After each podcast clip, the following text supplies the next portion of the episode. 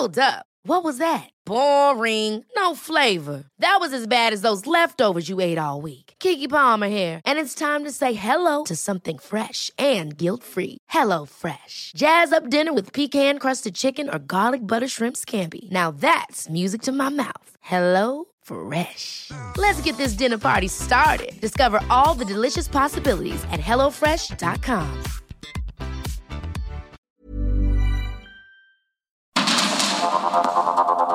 Heraldo Media Group presenta Sergio Sarmiento y Lupita Juárez. Información veraz y oportuna con un toque personal y humano. Por el Heraldo Radio, donde la H suena y ahora también se escucha.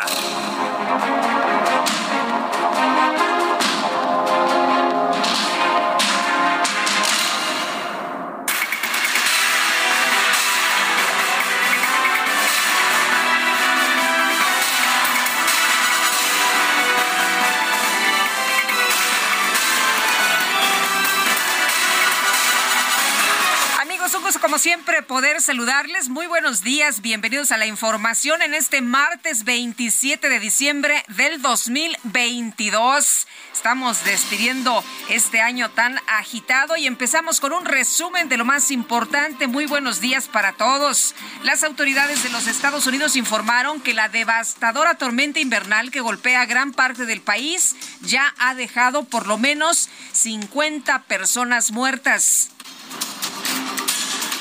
Estaba viendo unas imágenes tremendas de cómo están congelados, de cómo está la situación por allá en los Estados Unidos. Esta información que se ha dado a conocer desde hace unos días en los que pues la tormenta invernal ha golpeado gran parte de ese país y bueno, pues las pérdidas humanas terribles sin duda y las afectaciones económicas también, cancelaciones, miles de cancelaciones de vuelos, las personas varadas han tenido que ser rescatados algunos de las carreteras que se quedaron ahí con sus familias en los autos y ya se podrá usted imaginar en cuanto al impacto económico. Esta mañana estaremos hablando con Roberto Aguilar en unos minutos más. En México, la Secretaría de la Defensa Nacional puso en marcha el plan de eh, 3E en los estados de Sonora, Chihuahua, Coahuila, Nuevo León, Tamaulipas, Veracruz, Tabasco y Chiapas para apoyar a las personas afectadas por las lluvias y las bajas temperaturas.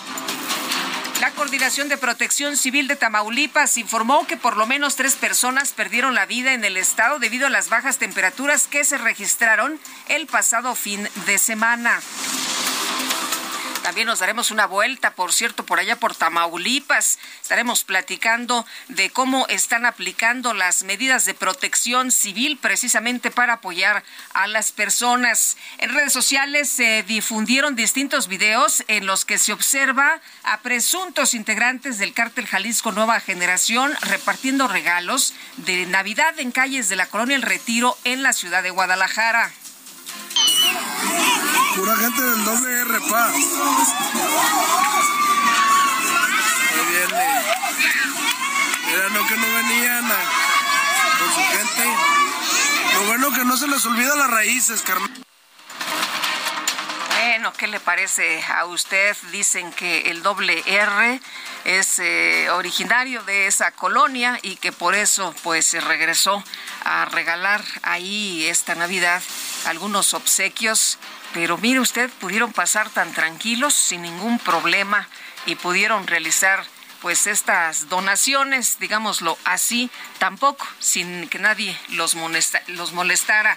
El colectivo Luz de Esperanza denunció que el hecho de que un grupo de la delincuencia organizada pueda entregar juguetes y dádivas en las calles es una burla para las víctimas y también para las autoridades.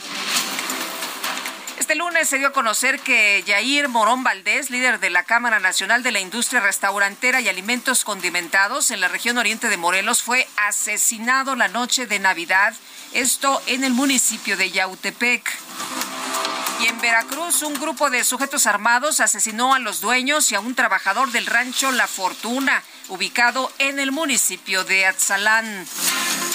En Oaxaca se registran tres posibles casos de rabia. La Secretaría de Salud del Estado, Alma Lilia Velasco, la secretaria, la titular, señaló que están a la espera de los resultados para confirmar la presencia de la enfermedad. En este momento, los servicios de salud de Oaxaca nos encontramos en la espera de los resultados que emita el Instituto de Diagnóstico y Referencia Epidemiológicos, quien analiza la muestra que se realizaron para descartar o confirmar la enfermedad. Lamentablemente, debo repetir que a pesar de que el personal de salud está haciendo lo humanamente posible para salvar la vida de estos menores, en dos de los tres casos su estado de salud es sumamente crítico. La tercer menor, que no muestra síntomas alguno, continúa bajo observación médica e inició su esquema de vacunación antirrábica, al igual que los familiares que tuvieron contacto directo con los enfermos. Comisión Nacional de los Derechos Humanos consideró que un grupo de elementos de la Guardia Nacional abusó de la fuerza el pasado 27 de abril cuando disparó contra un auto en el que viajaban varios jóvenes en Irapuato, Guanajuato, privando de la vida al estudiante Ángel Yael Ignacio Rangel. La Fiscalía General de la Ciudad de México informó que Esperanza N, implicada en el asesinato de dos ciudadanos israelíes ocurrido en julio del 2019, ¿se acuerda usted aquel hecho en la Plaza Arts de Pedregal? que están sentados ahí comiendo en un restaurante y de repente llegan y los asesinan. Bueno, esta mujer que participó fue sentenciada a 26 años y 8 meses de prisión. Hay un libro que se llama Cómo nació el diablo de uno de los sicarios que participó en estos eh, ataques y la verdad es que lo recomiendo mucho de cómo pues nació este este chavo empezando eh, empezó a vender droga después se involucró en este tema del sicariato se unió a la delincuencia organizada y bueno, pues eh, participó, lo detuvieron justamente porque participó en este ataque en contra de los ciudadanos israelíes. Así nació El Diablo, se llama este libro. Los cuerpos de dos mujeres de 70 y 80 años de edad fueron localizados al interior de un inmueble en la colonia del Valle Norte, esto en la alcaldía Benito Juárez. Familiares de los 43 normalistas de Ayotzinapa marcharon a la Basílica de Guadalupe en la Ciudad de México para exigir el esclarecimiento de este caso que, se acordarán ustedes, el presidente eh, López Obrador se comprometió a que en este sexenio, creaba, ¿no? Que en este sexenio pues iba a resolver todo. Pero bueno, pues están esperando, siguen esperando el esclarecimiento del caso. El presidente Andrés Manuel López Obrador se reunió este lunes con los gobernadores de Chiapas, Oaxaca y Veracruz, Rutilio Escandón, Salomón Jara y Cuitláhuac García para abordar distintos temas como el proyecto del Istmo de Tehuantepec. La senadora del PAN, Kenia López, acusó al presidente López Obrador de defender a la ministra Yasmín Esquivel, acusada de plagio, debido a que es su candidata a la presidencia de la Suprema Corte de Justicia. Una ministra no debería estar de acuerdo con una transformación o una deformación, como este es el caso. Debería estar de acuerdo con la Constitución, porque para eso se le paga, para protegerla, no para quedar bien con el régimen en turno se acordarán ustedes que ayer el presidente en la mañanera dijo que pues la atacan porque piensan que es la candidata del gobierno, pero que no, que no es la candidata de López Obrador. Esto fue lo que dijo el día de ayer el presidente López Obrador, que no, que pues son los conservadores, ¿no? Que quieren, y bueno, difamó también, dice que quieren pues que quede el eh, más rico, el ministro más rico como presidente. La senadora Kenia López también advirtió que los ministros de la Suprema Corte no deben estar de acuerdo con una transformación, sino con la Constitución. Hoy el presidente López Obrador en su conferencia dice que, y abro comillas, es una mujer que está de acuerdo con la transformación del país, cierro comillas, haciendo referencia, por supuesto, a las votaciones que claramente la ministra ha votado para cumplir los caprichos del presidente López Obrador. Bueno, déjeme decirle que el consultor en Derecho Anticorrupción, Miguel Alfonso Mesa, presentó una denuncia ante la Suprema Corte de Justicia por responsabilidad administrativa en contra de la ministra Yasmín Esquivel. Argumenta que con el presunto plagio de su tesis violó los principios de la ley orgánica del Poder Judicial de la Federación. Se acordará usted que este fin de semana la ministra Yasmín Esquivel escribió en su cuenta de Twitter que más bien ella era la víctima, ¿no? Que ella era la, que pues habían plagiado que su tesis la empezó en 1985, aunque bueno, sabemos que la presentó dos años después. Sin embargo, ya eh, algunos han estado analizando con lupa eh, pues lo que se ha escrito en esta tesis y dicen, ah caramba, pues como que no cuadran las cosas porque pues la hizo en el 85 y cita hechos que ocurrieron años después. Entonces, ¿qué fue exactamente lo que, lo que ocurrió ahí? ¿Cómo sabía que pues iban a, pasar cosas en los siguientes años tan de, manera tan concreta? No, no, eh, pues no cuadra, no cuadra ahí el asunto, es lo que señalan. Y por otra parte, le comento a usted que el equipo anticorrupción de la Fiscalía de Perú detuvo a seis generales del ejército como parte de una investigación sobre presuntos ascensos irregulares durante el gobierno del expresidente Pedro Castillo. El gobierno de Brasil confirmó que va a reevaluar los procedimientos para la toma de posesión del presidente electo Luis Inácio Lula da Silva después de que el sábado pasado fue encontrado un artefacto explosivo cerca del aeropuerto internacional de Brasilia. La agencia de noticias estatal rusa TASS dio a conocer que el presidente Vladimir Putin tiene programada una conversación con su homólogo de China Xi Jinping para antes de que concluya el año. Y la representación de Ucrania ante Naciones Unidas solicitó formalmente a los Estados miembros privar a Rusia de su estatus de miembro permanente del Consejo de Seguridad y excluirla de la ONU en su conjunto. El gobierno de China anunció que el próximo 8 de enero va a eliminar la cuarentena obligatoria para todos los viajeros que lleguen a su territorio. Sin embargo, va a mantener el requisito de presentar una prueba negativa de COVID-19. Y en información de los deportes, los Rayados de Monterrey confirmaron el traspaso del defensor mexicano César Montes al español de Barcelona.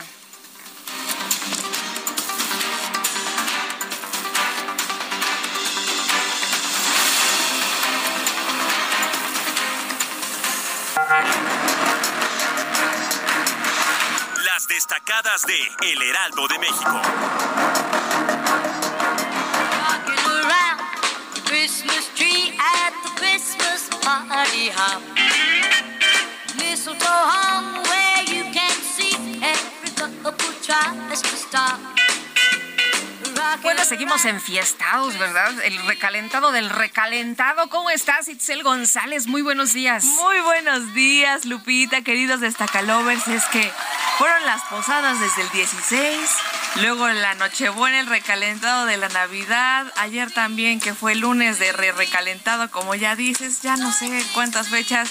Y como dice nuestra querida Amy Shehoa, miembro honorario del Club de Scrooge, falta la cena de Año Nuevo, falta la rosca de Reyes, todavía faltan los tamales, de la Candelaria. Bueno, Híjole, todavía este hay que irse aflojando el cinturón o hay que ponernos de, esos pantalones de elástico para que no se note yo, tanto. Yo ya los traigo, eh, déjame decirte. Yo ya los traigo. Sí, y, aparte de los calientitos, ¿no? para, no? Para que el frío de esta mañana tampoco nos pegue. Oye, 7 grados, ¿verdad? 7 grados en la Ciudad de México. bueno, sensación térmica de 6, pero yo siento como si tuviéramos pues sensación térmica de 2. Aquí dice sensación térmica de 5. De 5, no, pues con razón. La verdad es que otro día que saco el abrigo, eh, hace mucho frío y como veo muy cobijadita, muy aquí en la producción el frío va empezando. el invierno va llegando. Todavía falta enero y febrero y va a estar bastante, bastante complicado. Hay que trabajar es martes 27 de diciembre del 2022, así que comenzamos con las destacadas del Heraldo de México.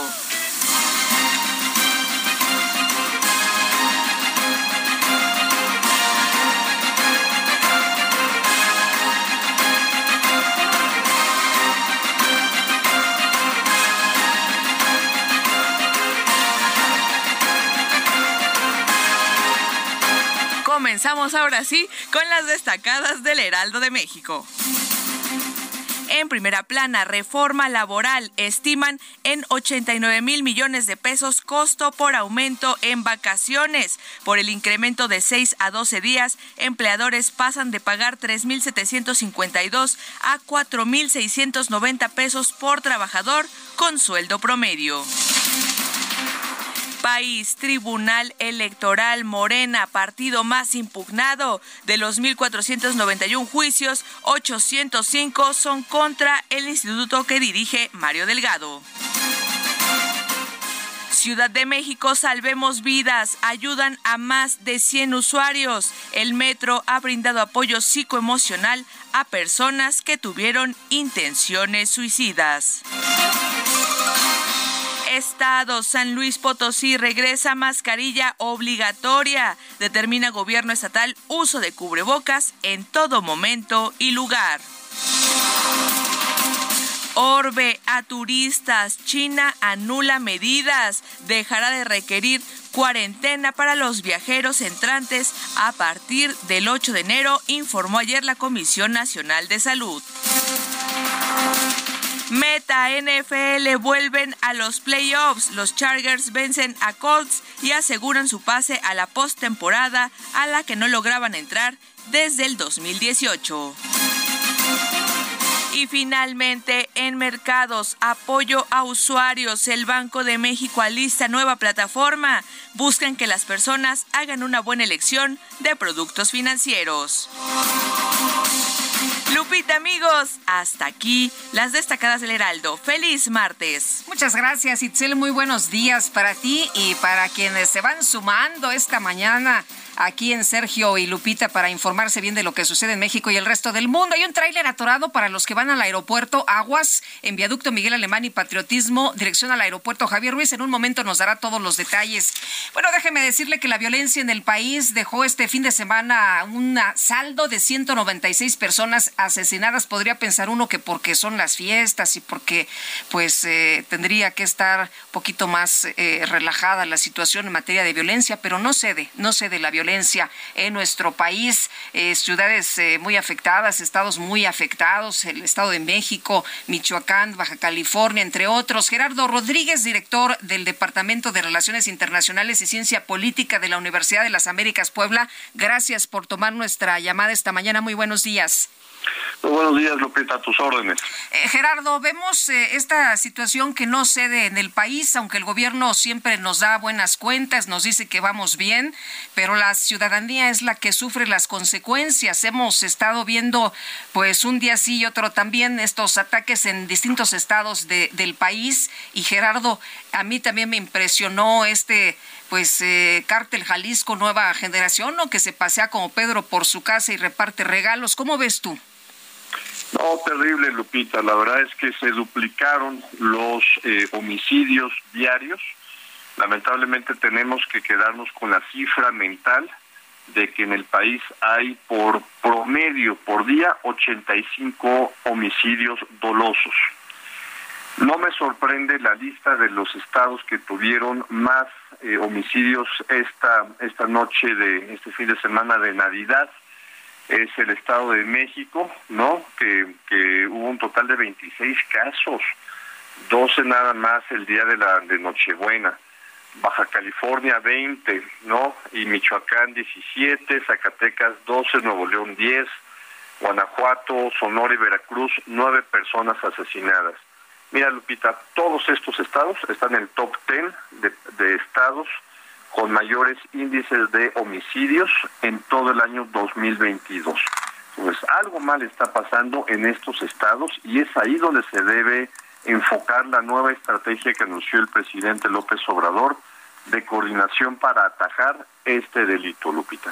Eh, Gerardo, la responsabilidad de quien vence es una responsabilidad compartida entre el municipio, el gobierno del estado y el gobierno federal, o de plano ya se echaron eh, a dormir como dicen en sus laureles los gobernadores ya no están haciendo nada y todo se lo están dejando a la federación, o qué está qué está pasando, por qué no está funcionando, por qué estamos viendo estos altísimos niveles de inseguridad. Lupita, en tu pregunta está la respuesta. México tiene un problema estructural eh, la seguridad es una responsabilidad compartida de los tres órdenes de gobierno. Sin embargo, se nos olvida que los delitos dolosos son del fuero común. ¿Qué quiere decir esto? Que son las instancias locales las responsables de la prevención. Si se comete, de investigarlo. Y si se da con el, con el agresor, con, con el victimario, se tiene que dar justicia a las víctimas, se tiene que castigar al homicida.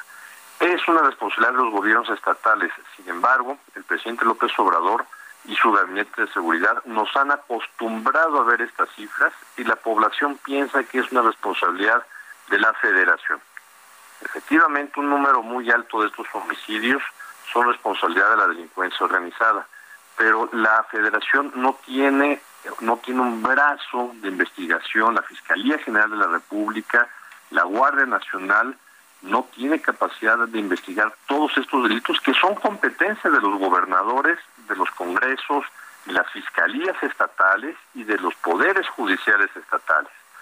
Entonces, ahí, como bien dices, eh, se han hecho pato los gobernadores cuando los vemos salir para dar la cara de los homicidios en sus estados, cuando hemos visto a los gobernadores de estas entidades dar la cara por estos homicidios que se cometen en sus estados. ¿Ves tú alguna salida con estas pues eh, operaciones, operativos que se han estado llevando a cabo con eh, esta pues em, estrategia del gobierno federal y del gobierno o de los gobiernos de los estados que pues pareciera que no tienen estrategia? ¿Ves ves alguna alguna diferencia para el año que está por llegar? Mira, eh, la semana pasada anunciaron esta nueva estrategia. Ahí es donde se tienen que enfocar los esfuerzos, en esos 10 entidades y en ciudades muy concretas también. Tijuana, Ciudad Juárez, Acapulco, la zona oriente del Estado de México, también la zona conurbada con la Ciudad de México. Lupita, veamos una diferencia radical. ¿Por qué en la Ciudad de México no hay este, este número de asesinatos? Sí, sí lo hay en el Estado de México también es por el tema de la impunidad. El Estado de México tiene pocos policías con respecto a la población que tiene, tiene pocos jueces, tiene pocos fiscales, no todo es responsabilidad del gobierno estatal, pero se le tiene que dar también eh, dinero, presupuesto, capital humano a los que investigan a la fiscalía estatal, a las fiscalías estatales, pero también a los jueces, si no se hace un embudo de impunidad. El homicidio, Lupita, es el delito por antonomasia a nivel global que se debe de perseguir con mayor fuerza para evitar que haya la, la imagen de que hay impunidad. Se debe de castigar de inmediato. Mm, Gerardo, pues eh, suena, suena complicado, ¿no? Eh, hemos visto, eh, hablamos de los homicidios en general, pero vemos, por ejemplo, los feminicidios, si hay una impunidad, como tú dices, tremenda, de, mucho incentivo para para seguir eh, cometiendo no estos delitos y si no te agarran, si no te atrapan. Mira, fíjate que con el tema del feminicidio a nivel nacional hay una relativa buena noticia. Sí ha habido una caída de un 20% con respecto a los dos años anteriores. Pero lo que quisiéramos como con el tema del, del feminicidio, que también es uno de los delitos que más nos duele y lastima como sociedad, porque hay un agravante que es se mata a la mujer por ser mujer, ¿no? No por eh, eh, asaltarla, por quitarle una, posesión material o eh, por algún otro motivo, no se le mata por ser mujer, ese es, ese es el agravante. México todavía tiene índices muy altos. El Estado de México, de nuevo, es quien tiene uno de los índices más altos de feminicidios en el país porque no se ve que hay un castigo ejemplar, hay una investigación en este en este en este tema. El feminicidio es un delito que tendría que tender a cero, ¿no? Bueno, pues eh, Gerardo Rodríguez, muchas gracias por tu análisis de esta mañana, por platicar con nosotros. Muy buenos días. Encantado, Lupita. Saludos. Saludos. Es Gerardo Rodríguez, director del Departamento de Relaciones Internacionales y Ciencia Política de la Universidad de las Américas Puebla. Y en la música, escuche usted. Por completarte me rompí en pedazos. Me lo advirtieron, pero no hice caso. Me di cuenta que lo tuyo es falso. Fue la gota que rebasó el vaso. No me digas que lo sientes. Eso parece sincero, pero te conozco bien y sé que mientes. No. Te felicito que bien actúas. De eso no me cabe duda. Con tu papel continúa ese yo te felicito que bien tú vas. Eso no me esto se llama Te Felicito, es una canción de la cantante colombiana Shakira en colaboración con el regatonero puertorriqueño Raúl Alejandro. Esta canción que fue lanzada en abril del 2022. Estaremos escuchando los éxitos de este año que ya estamos despidiendo. Le recuerdo que estamos eh, leyendo sus mensajes en eh, WhatsApp para que nos eche usted un mensaje de voz o también, pues ahí un mensajito escrito. Regresamos. Suena sincero, pero te conozco bien y sé que.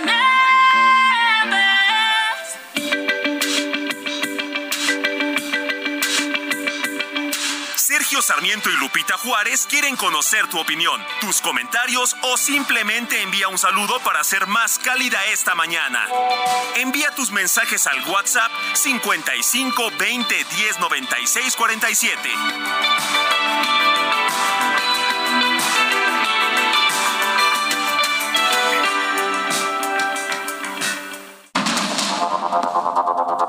Continuamos con Sergio Sarmiento y Lupita Juárez por el Heraldo Radio.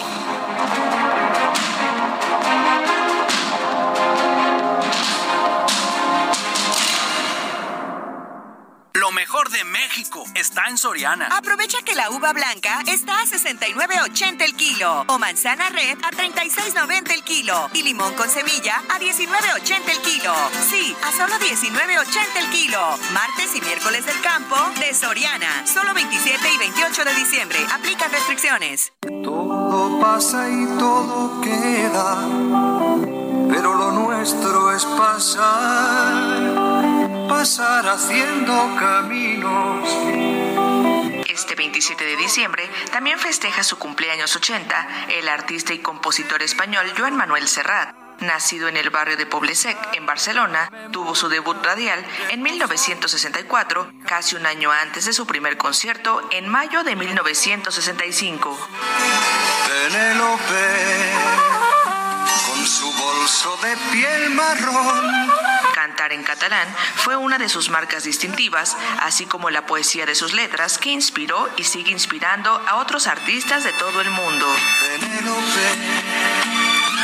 Se sienta en un banco en el andén y espera que llegue el primer tren meneando el abanico y no se cree que las mató. Por su incansable trabajo creativo que exportó la cultura catalana y española al mundo, fue premiado por su país con la Gran Cruz de la Orden Civil de Alfonso X el Sabio, otorgada por su brillante carrera y su contribución a la cultura y el arte españoles. Nos hacen que lloremos cuando nadie nos ve.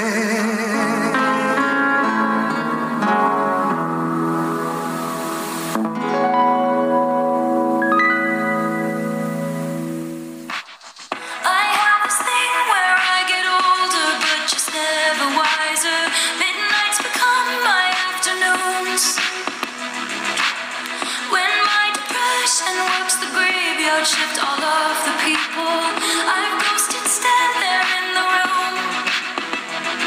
I should not be left to my own devices. They come with prices and vices. I end up in crisis. Till as old as time.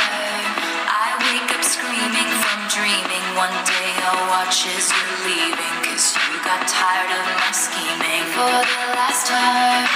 Bueno, pues una de las más escuchadas este año fue Taylor Swift con esta canción que se ha convertido en un gran éxito, Anti-Hero.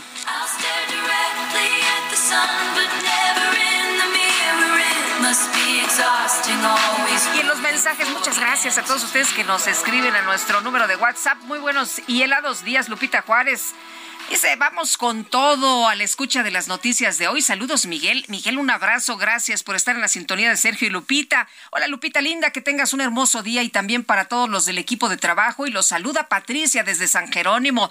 Qué bueno que nos estás escuchando, Patricia. Qué gusto. Y mi Shehoa la querida Amy Shehoa. Feliz martes de cuenta regresiva. Sí, ya estamos en la cuenta regresiva. Me parece que, dice ella en su mensaje, lo más preocupante del asunto de la ministra acusada de plagio es que ha revelado la intención de López de tener una Suprema Corte a modo, destruyendo así la separación de poderes y uno de los últimos diques que nos protegen de una dictadura, porque ya se ve que el uso del término incursiones por parte de López no es un dislate, sino una confesión abierta de intención de conquista. Saludos cariñosos. Bueno, pues vamos a cambiar de tema y le comento a usted que el país no se quedará sin energía pese a las heladas que se han registrado en los últimos días. Además, al momento la refinería de Deer Park en Texas, propiedad de Pemex, sigue produciendo. Estas son declaraciones del presidente Andrés Manuel López Obrador en su conferencia de prensa de este lunes allá en Palacio Nacional. Y está con nosotros precisamente para hablar de todo esto Roberto Aguilar, analista económico. Mi querido Roberto, ¿cómo te va? Qué gusto saludarte ya en esta cuenta regresiva, ya cerrando este año. Por supuesto, Lupita, muy buenos días y muchas gracias por la invitación. Y bueno, pues fíjate que ahora el tema climatológico y esta repercusión que tiene la demanda y oferta del petróleo, que por cierto hay que comentar que este año ha sido bastante eh, volátil con los precios internacionales del petróleo. Hemos visto cotizaciones arriba de 130 dólares por el tema de la invasión rusa de Ucrania apenas hace, bueno, en este mismo año. Hoy estamos hablando ya de, niveles eh, del como 80 dólares. Ha bajado, se ha, se ha disminuido justamente el precio del petróleo, pero te decía, todas estas eh, situaciones externas que hacen que se disminuya, aumente el, la demanda de combustible es muy interesante, sobre todo por el papel que tiene México, a pesar de que nosotros hemos, hemos se redujo muy, de mucha, eh, de manera muy importante esta dependencia, Lupita, que tuvimos en algún momento de las ventas petroleras, te acordarás, que era una de las principales fuentes de ingreso, hoy representan aproximadamente entre el 15 y el 18% de los ingresos del, del Afortunadamente nos diversificamos, ¿no? Y tenemos un tratado de libre comercio y tenemos eh, otras eh, cosas que ofrecer al mundo. Bueno, pero tenemos las remesas, eh, Lupita, que hoy se convierten en la principal fuente de ingresos de, en dólares para México. Así es un poco esta cuestión, que también es un tema bastante volátil. Pero bueno, regresando a esta cuestión, fíjate que eh, tomó por sorpresa el, la ventisca esta situación en Estados Unidos. Hay una tormenta terrible que no se había visto en más de 40 años, con temperaturas de menos 40 grados, afectando prácticamente la mitad de los Estados Unidos. Sí, y fíjate que eso es interesante en el sentido, pues que más allá de, de los decesos lamentables, que se habla ya de más de 50, pues hubo una serie de eh, cancelaciones masivas de los vuelos, que obviamente por las cuestiones climatológicas no pueden eh, eh, moverse, no, puede, no pueden viajar y esto atasca, esto es un, flujo constante, no llega una, sale un avión a un destino, no llega porque de ahí se tiene que ir a otro, en fin, es un efecto en cadena, se habla entre 12 mil y 14 mil vuelos cancelados justamente desde el viernes. Y esto, además de esto, pues varias carreteras que fueron colapsadas en un periodo donde pues los estadounidenses acostumbran mucho el viajar, que es justamente los, los días de Navidad.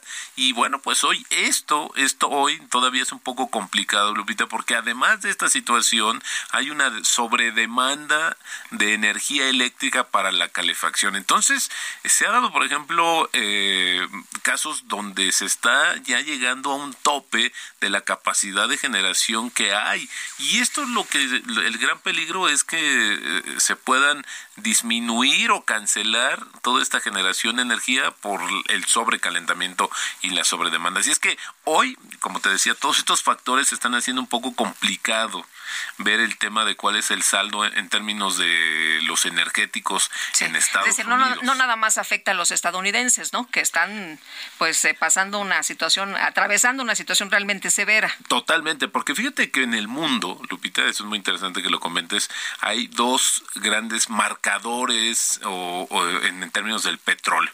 El WTI, que es el que viene justamente de Texas, eh, esta parte más de la mayor producción en Estados Unidos, que es un referente internacional, y el Bren, que viene del Mar del Norte que es el, la referencia europea. Entonces, todos estos, eh, estos dos marcadores, pues son los que deciden y van guiando el camino de los precios internacionales del petróleo y sus derivados, que son muchos, por el caso de la turbocina, ahora que hablamos de esta demanda o eh, que probablemente se pueda estar disminuyendo, porque pues ante la incapacidad de las aerolíneas de poder movilizar o agendar sus vuelos, pues obviamente ahí hay una menor demanda. Entonces, hoy lo que sí estamos viendo, Lupita, es que es un poco más complicado lo que parece. Deberíamos de ver un poquito, porque cuando vaya disminuyendo, que parecer todavía no, no es tan no inmediato, todavía va a haber por lo menos hasta la siguiente semana, poder ver cuál es el saldo justamente en términos del petróleo. Pero, pero ¿qué pasa en el mundo? Que creo que también es importante, Lupita. Hay un caso, un tema que hoy está moviendo a los mercados, que es esta flexibilización todavía adicional de las medidas de contención que tenía China. ¿Y qué fue lo que pasó? Que anunció que a partir del 8 de enero va a eliminar estas restricciones en sus eh, en el tránsito de extranjeros. Ya van a poder entrar, lo único que tienes que presentar es tu prueba COVID. Bueno, van a poder entrar, pero lo más importante, Lupita, es que van a poder salir. Esa es la cosa. Y, y como tú sabes, a principios de enero se celebra el año lunar y es el periodo de una actividad de viajes en China que con la cantidad que tienen de habitantes es pues caótico y eh, hoy en medio de todas estas eh, advertencias de una mayor de un mayor contagio se estima ayer lo comentábamos Lupita que una quinta parte de la población china ya ha sido contagiada.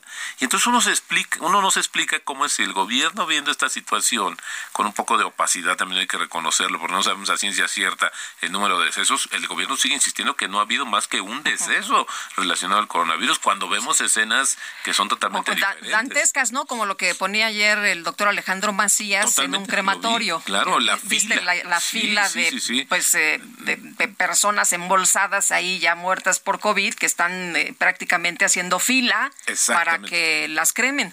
Entonces, cuando viene la primera fase de, del coronavirus, el gobierno de China, implacable, dice vamos cero tolerancia.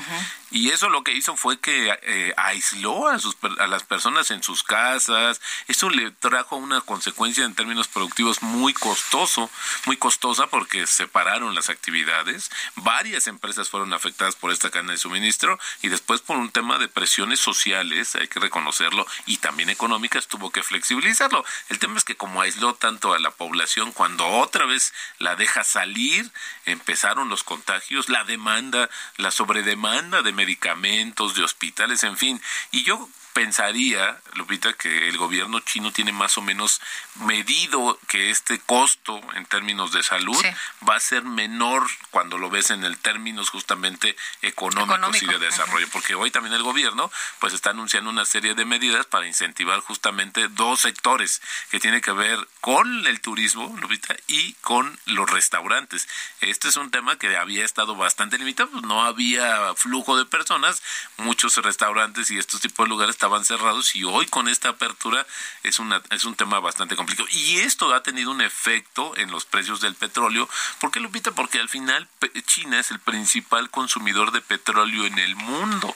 Entonces cualquier situación que pueda indicar que ya hay más oferta porque hay más actividad esto hoy por ejemplo está haciendo que los precios internacionales suban 1% y bueno pues también se contrapone con lo que está sucediendo en Estados Unidos. Entonces hoy estamos viviendo esta situación y adicionalmente Lupita el tema de la guerra, que todavía es muy incierto. Unos días nos amanecemos con eh, algunas declaraciones mucho más atrevidas por parte de Ucrania, Rusia, etcétera. No tenemos todavía claridad de cuánto vaya a tardar este, este tema bélico que fue el causante de que los precios internacionales del petróleo en este año llegaran a más Oye, los granos, el trigo. El trigo, esa es otra de las cuestiones que hoy también Estados Unidos, tú sabes que en el mercado, por ejemplo, en Estados Unidos, Lupita, lo que se negocia son los precios a futuro eso es un gran mercado en la bolsa de Chicago, los precios al futuro, cómo ven justamente, y ahí se negocian, por ejemplo, el jugo naranja, diferentes granos, en fin, la carne de res, todas estas variedades de unos eh, instrumentos financieros mucho más sofisticados, pero al final del día, Lupita, te están diciendo cuánto pienso yo que va a llegar el precio del trigo en un determinado periodo y cuánto piensas tú. Y así hacemos un intercambio de contratos que nos permiten garantizar o por lo menos estar más cubiertos sobre el precio. Bueno, la noticia es que hoy los precios internacionales, los precios en Estados Unidos del trigo comenzaron a subir porque obviamente las nevadas van a afectar la cosecha de trigo.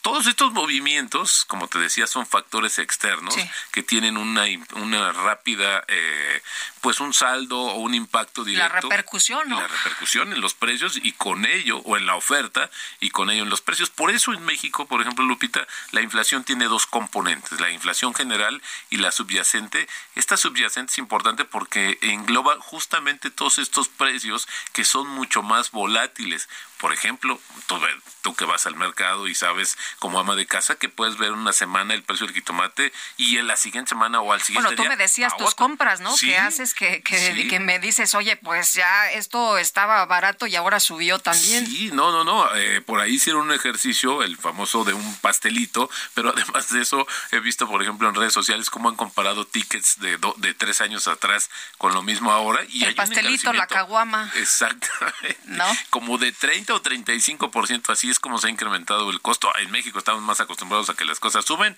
a que las cuando vemos que bajan, hijo, dudamos, ¿no? Hijo, si será cierto o cuál me está me están engañando o cuál es el truco para comprar hoy más barato. Así es que estas situaciones a lo que voy y, y de manera resumen Lupita estamos muy expuestos. El mundo se ha vuelto mucho más sensible, mucho más riesgoso y esas afectaciones, pues estamos más o menos acostumbrados a un margen. Hoy temas como las nevadas o como cambios climáticos muy, eh, pues muy, eh, ¿cómo te diría?, drásticos, pues eso nos sacan de esta, de esta, de estas, de este balance que más o menos estamos acostumbrados, como el tema de la guerra, el tema bélico que ha sido muy importante y que ha repercutido justamente. Íbamos bien con la recuperación después del coronavirus. Si no se atravesara, si no se, hubiera, atravesado eh, quizás estaríamos hablando una historia totalmente diferente en estos momentos, no solamente para México, sino para el mundo. Híjole, pero como dicen, el hubiera no existe. Exactamente. Eh, así estamos esta mañana. Muy bien, mi querido Roberto Aguilar, muchas gracias. No, al contrario, Lupita. Muy buenos días. Gracias. Son las 7 ya con 45 minutos. ¿Sabías que en Soriana tus vales sí que valen? Aprovecha que al pagar en caja con tus vales de la Ciudad de México, te bonificamos el 5% en dinero electrónico de todas tus compras. Sí, 5% en dinero electrónico. Soriana, la de todos los mexicanos. A marzo 31, aplican restricciones. Válido en Soriana. Bueno, pues, ¿qué le parecen las afectaciones en el mundo entero por las cancelaciones de vuelos? Y vámonos con Laura Won, que, pues, eh, eh, aproximadamente 200 vuelos, Ana Laura, fueron eh, afectados, ¿no? Por, pues, diversas situaciones en el mundo entero, el clima. Pero, ¿qué pasa en el Aeropuerto Internacional de Tijuana? Tengo entendido que hay personas que han estado varadas desde hace cuatro días. Cuéntanos. ¿Qué tal, Lupita? Muy buen día. Te informo desde Tijuana que el caos en el aeropuerto internacional continúa debido a que cientos de pasajeros quedaron varados desde la noche del viernes que se registró un banco de niebla en la región.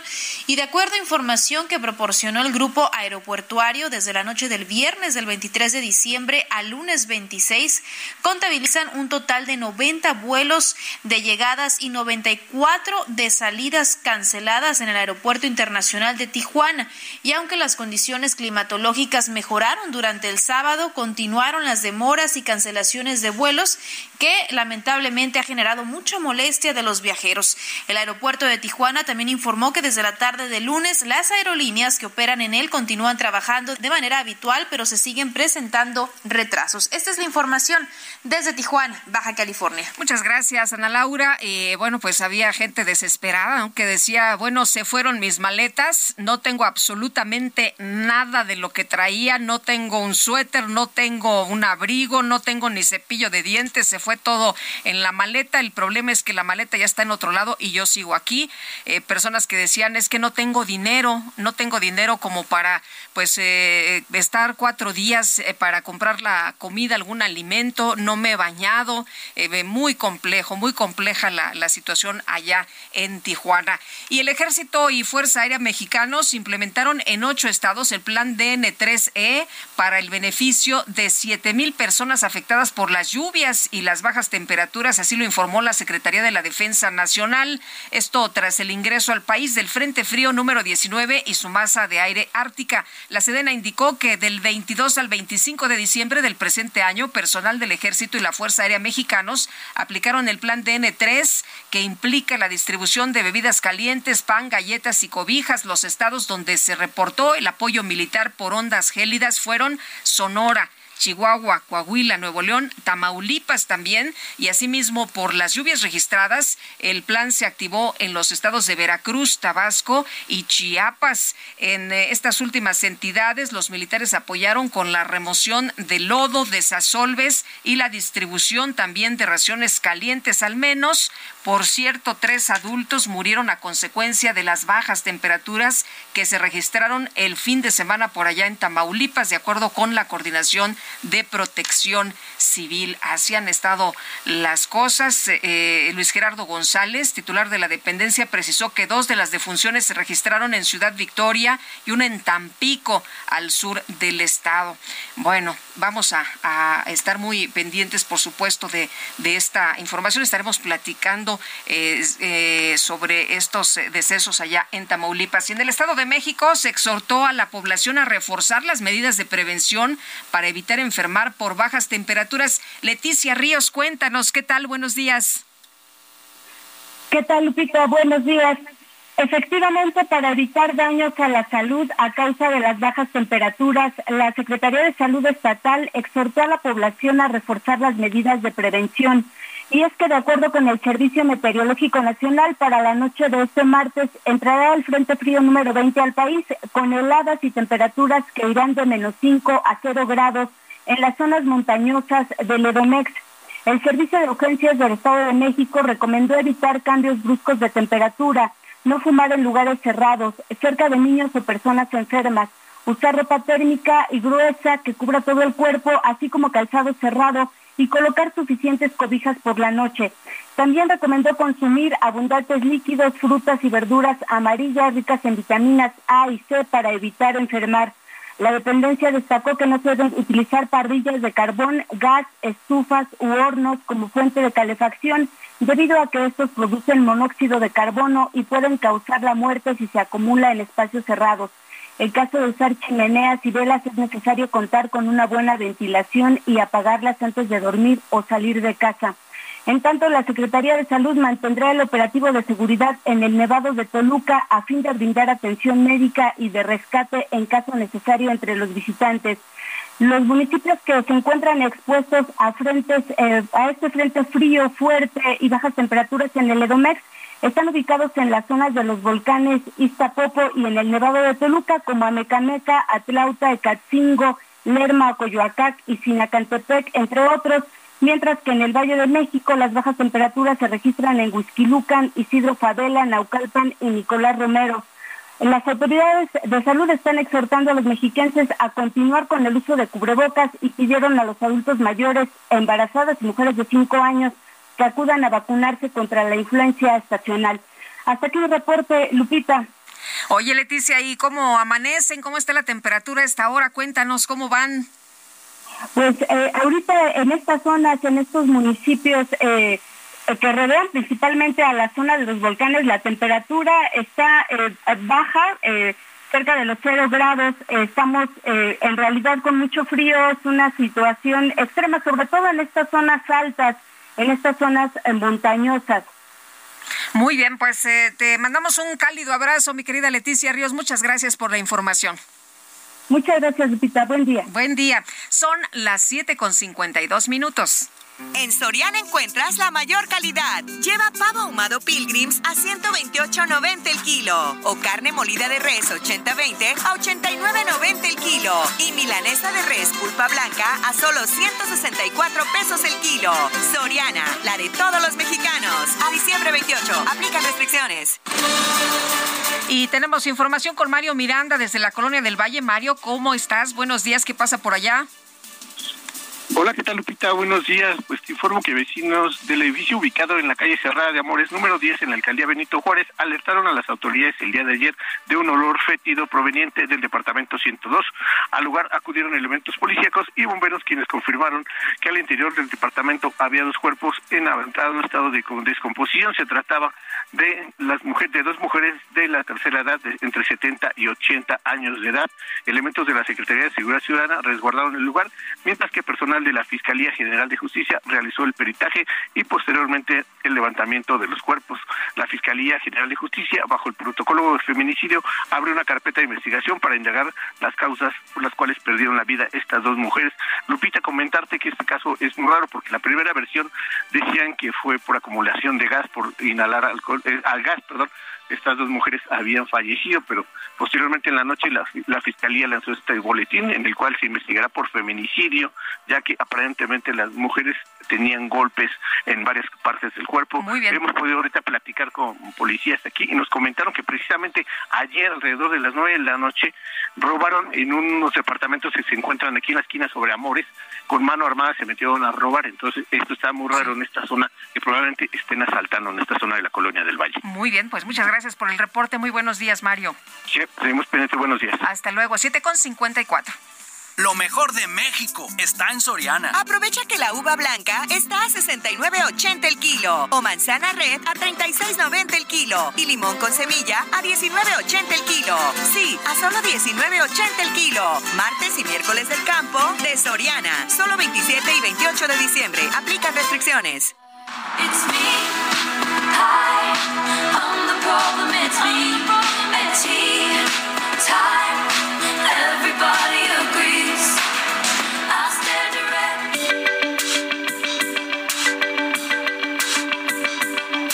Sergio Sarmiento y Lupita Juárez quieren conocer tu opinión, tus comentarios o simplemente envía un saludo para hacer más cálida esta mañana. Envía tus mensajes al WhatsApp 55 20 10 96 47.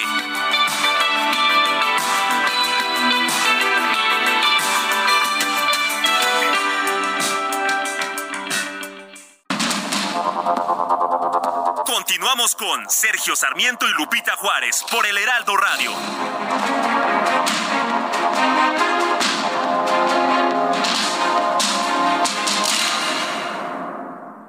En Soriana encuentras la mayor calidad. Lleva pavo ahumado Pilgrims a 128.90 el kilo o carne molida de res 80-20 a 89.90 el kilo y milanesa de res pulpa blanca a solo 164 pesos el kilo. Soriana, la de todos los mexicanos. A diciembre 28, aplica restricciones. La verdad no te olvidé.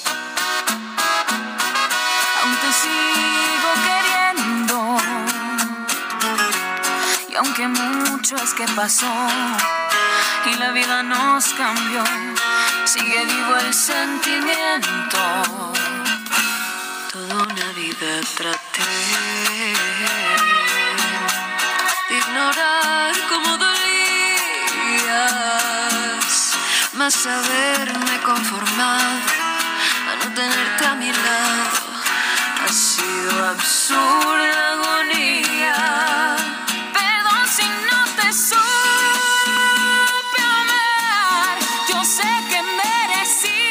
llama Qué agonía, interpretan Yuridia y Ángela Aguilar. Y esto es de lo más escuchado, de lo que más le gustó a la gente, a las personas en este año, en este 2022 que está por terminar. me queda abrazar lo que fuimos un día. ¡Qué agonía! Pues dos mujeres exitosas que han eh, llevado el nombre de México a diversas partes del mundo con su música mexicana. Bueno, buenos días nos dice Alfredo Bernal, el eh, hecho de que un grupo de la delincuencia organizada pueda pasearse sin ningún impedimento por las calles de un pueblo habla de cómo estos grupos están empoderados y se sienten dueños y señores absolutos de gran parte del país, totalmente impunes durante este sexenio que no los enfrenta y hasta los apapacha. Buenos días Lupita y equipo, sigamos disfrutando estos días y fiestas decembrinas por ser de lo mejor del año, sobre todo porque el viernes 30 es mi cumple. Te mando un cariñoso saludo, soy Isa López. Isa, pues te adelantamos el abrazo si te parece bien, ya sabes que somos bien fiesteros y le entramos de una vez a la pachanga. Buenos días Lupita, te felicito por estar al frente de este gran programa de radio en días que para mucha gente son vacíos y tú lo llenas con tu profesionalismo. Muchas gracias. Gracias Jesús por todos los comentarios. Qué amable. De verdad aprecio mucho eh, todo lo que me dices. Mil, mil gracias. Bueno, y en la alcaldía de Tlalpan se hizo un llamado a extremar precauciones ante la onda gélida que recorre el país. Cintia Stettin, cuéntanos. ¿Qué tal? Muy buenos días. ¿Qué tal? Muy buenos días, Lupita, y buenos días al auditorio. Así como lo comentas, pues la alcaldía Tlalpan informó a la población que en las últimas horas se registró un deceso en la temperatura, pues derivado de una onda gélida acompañada por el Frente Frío número 19 que recorre el país. Por ello, llamó a extremar precauciones en las zonas más altas de la demarcación, entre ellas el Pico del Águila, los pueblos de Santo Tomás y San Miguel Ajusco, Parres El Guarda y San Miguel Topilejo expuso que estas temperaturas pues permanecerán hasta este martes en los pueblos ya mencionados y también en los parajes como Las Cruces, la Cantinflora y eh, el Capulín, entre otros.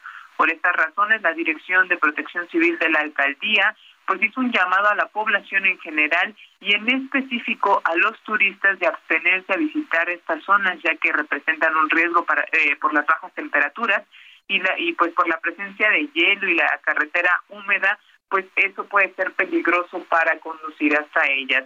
Eh, dijeron que en caso de acudir o pasar por los sitios mencionados se recomienda a las personas utilizar ropa abrigadora y calzada eh, calzado adecuado pues para evitar accidentes.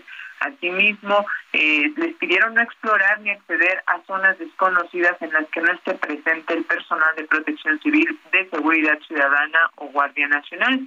También comentarte, por otra parte, que ante esta ola de frío, pues diputados del panel del Congreso Capitalino solicitaron a las autoridades locales habilitar al 100% los comedores comunitarios para que personas en situación de calle eh, o quienes trabajan en la calle o familias de, recursos pues limitados tengan comida caliente y refugio temporal en esta época. La diputada panista Frida Guillén Ortiz explicó que son alrededor de ocho las alcaldías que se ven severamente afectadas por este frío, donde la lluvia e incluso la nevada han mermado significativamente la cotidianidad de muchas familias. Por ello dijo que es necesaria la buena coordinación entre el gobierno de la ciudad y las alcaldías para habilitar en estos momentos sus centros deportivos techados, centros culturales e incluso salones de usos múltiples que tienen pues para albergar a más personas que atraviesan frío. Hasta el momento es la información que tenemos. Cintia, muchas gracias por este reporte tan detallado. Muy buenos días. Buenos días, seguimos pendientes. Un abrazo, Cintia Stettin. Y vámonos al clima. Lo mejor de México está en Soriana. Aprovecha que la uva blanca está a 69.80 el kilo o manzana red a 36.90 el kilo y limón con semilla a 19.80 el kilo. Sí, a solo 19.80 el kilo. Martes y miércoles del campo de Soriana. Solo 27 y 28 de diciembre. Aplican restricciones. El pronóstico del tiempo con Sergio Sarmiento y Lupita Juárez.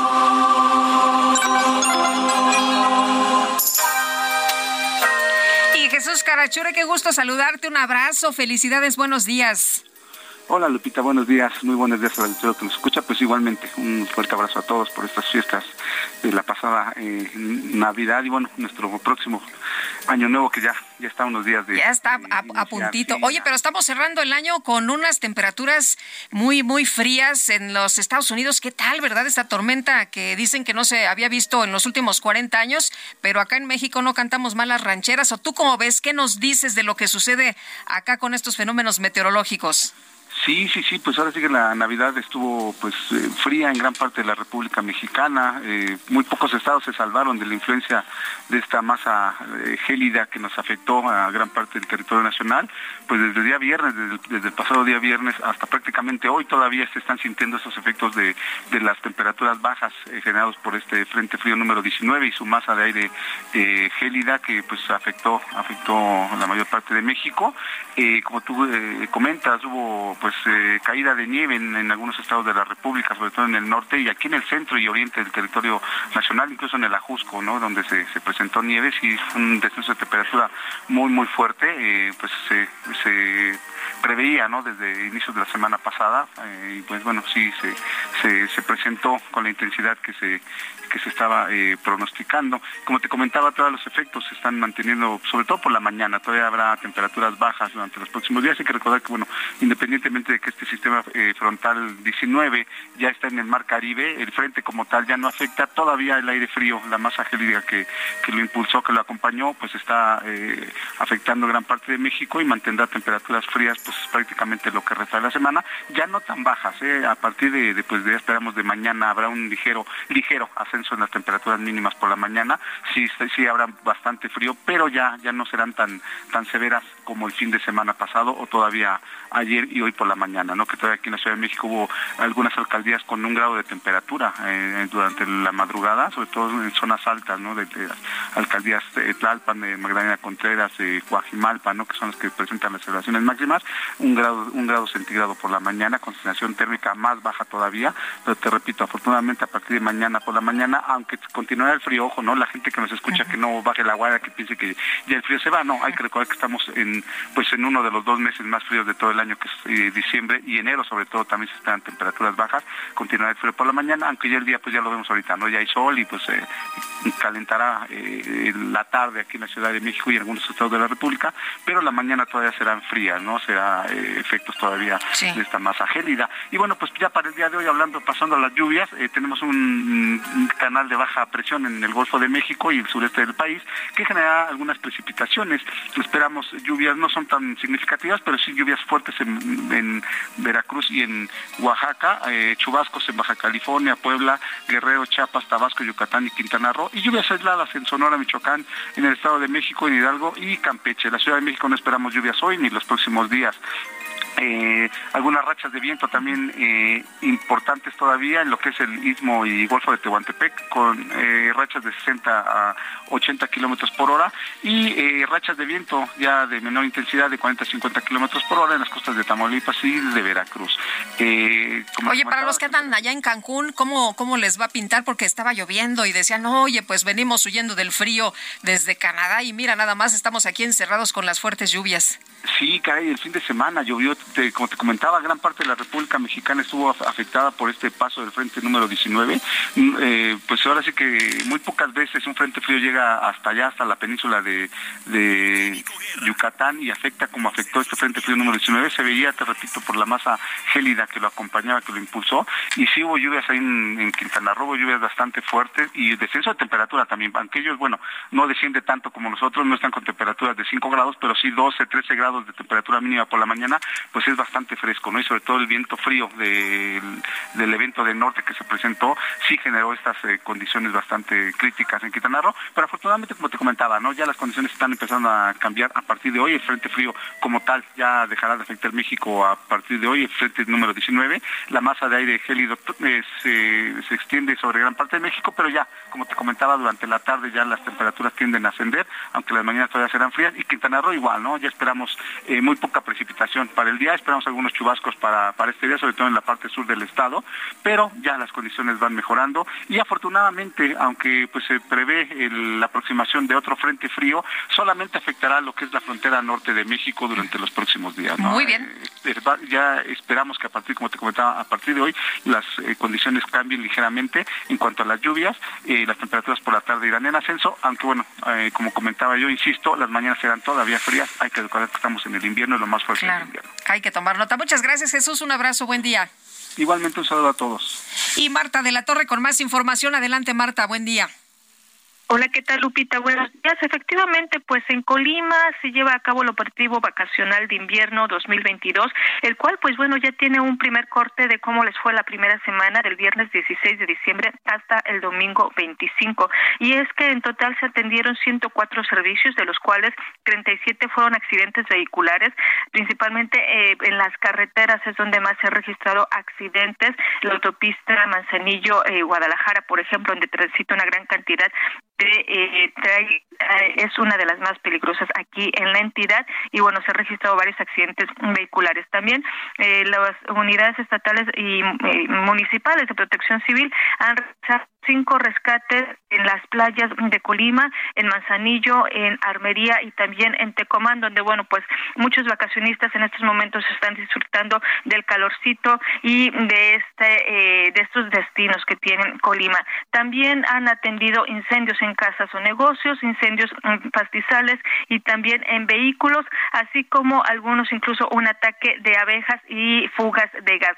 En estos operativos Lupita está participando la Unidad Estatal de Protección Civil, las 10 unidades municipales de protección civil, así como la Cruz Roja. Es la información, Lupita. Gracias, muy buenos días, Marta. Muy buenos días. Hasta luego. Y el presidente López Obrador arremetió en contra de los periodistas, dice que algunos están en contra de la cuarta transformación y asegura que esos no tienen autoridad moral. Julián Andrade, tribu, periodista y escritor, qué gusto saludarte esta mañana. Muy buenos días. Hola, Julián.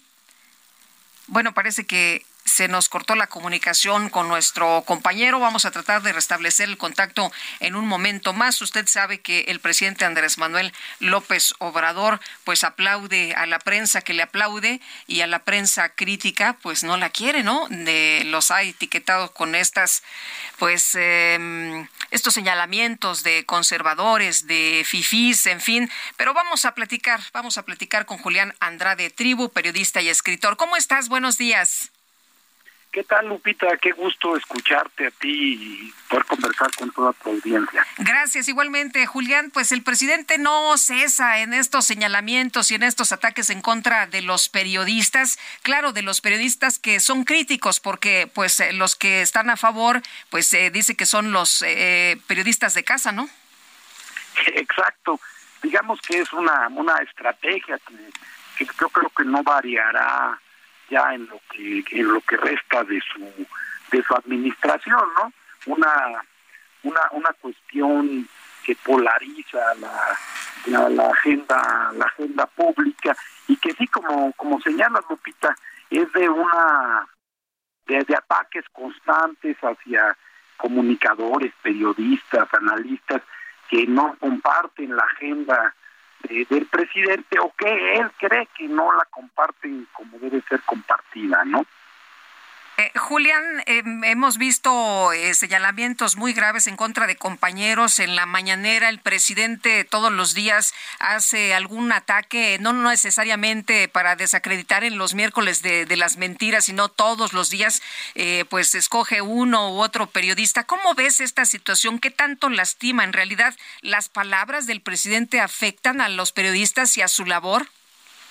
Por, por supuesto, Lupita las palabras este, pueden ser una, una suerte de, de, de tóxica para, para la propia sociedad, envenenan el ambiente público y más cuando provienen del poder presidencial.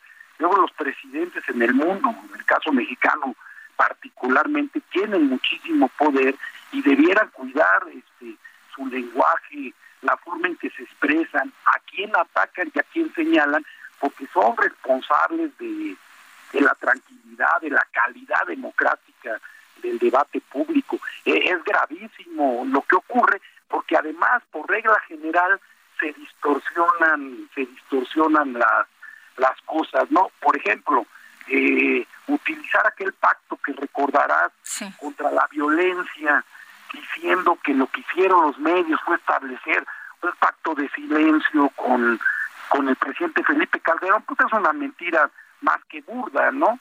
Eh, todos sabemos cómo fue la cobertura informativa aquellos años y que además una de sus consecuencias es que con el tiempo los que ahora gobiernan llegarán al poder, Lupita.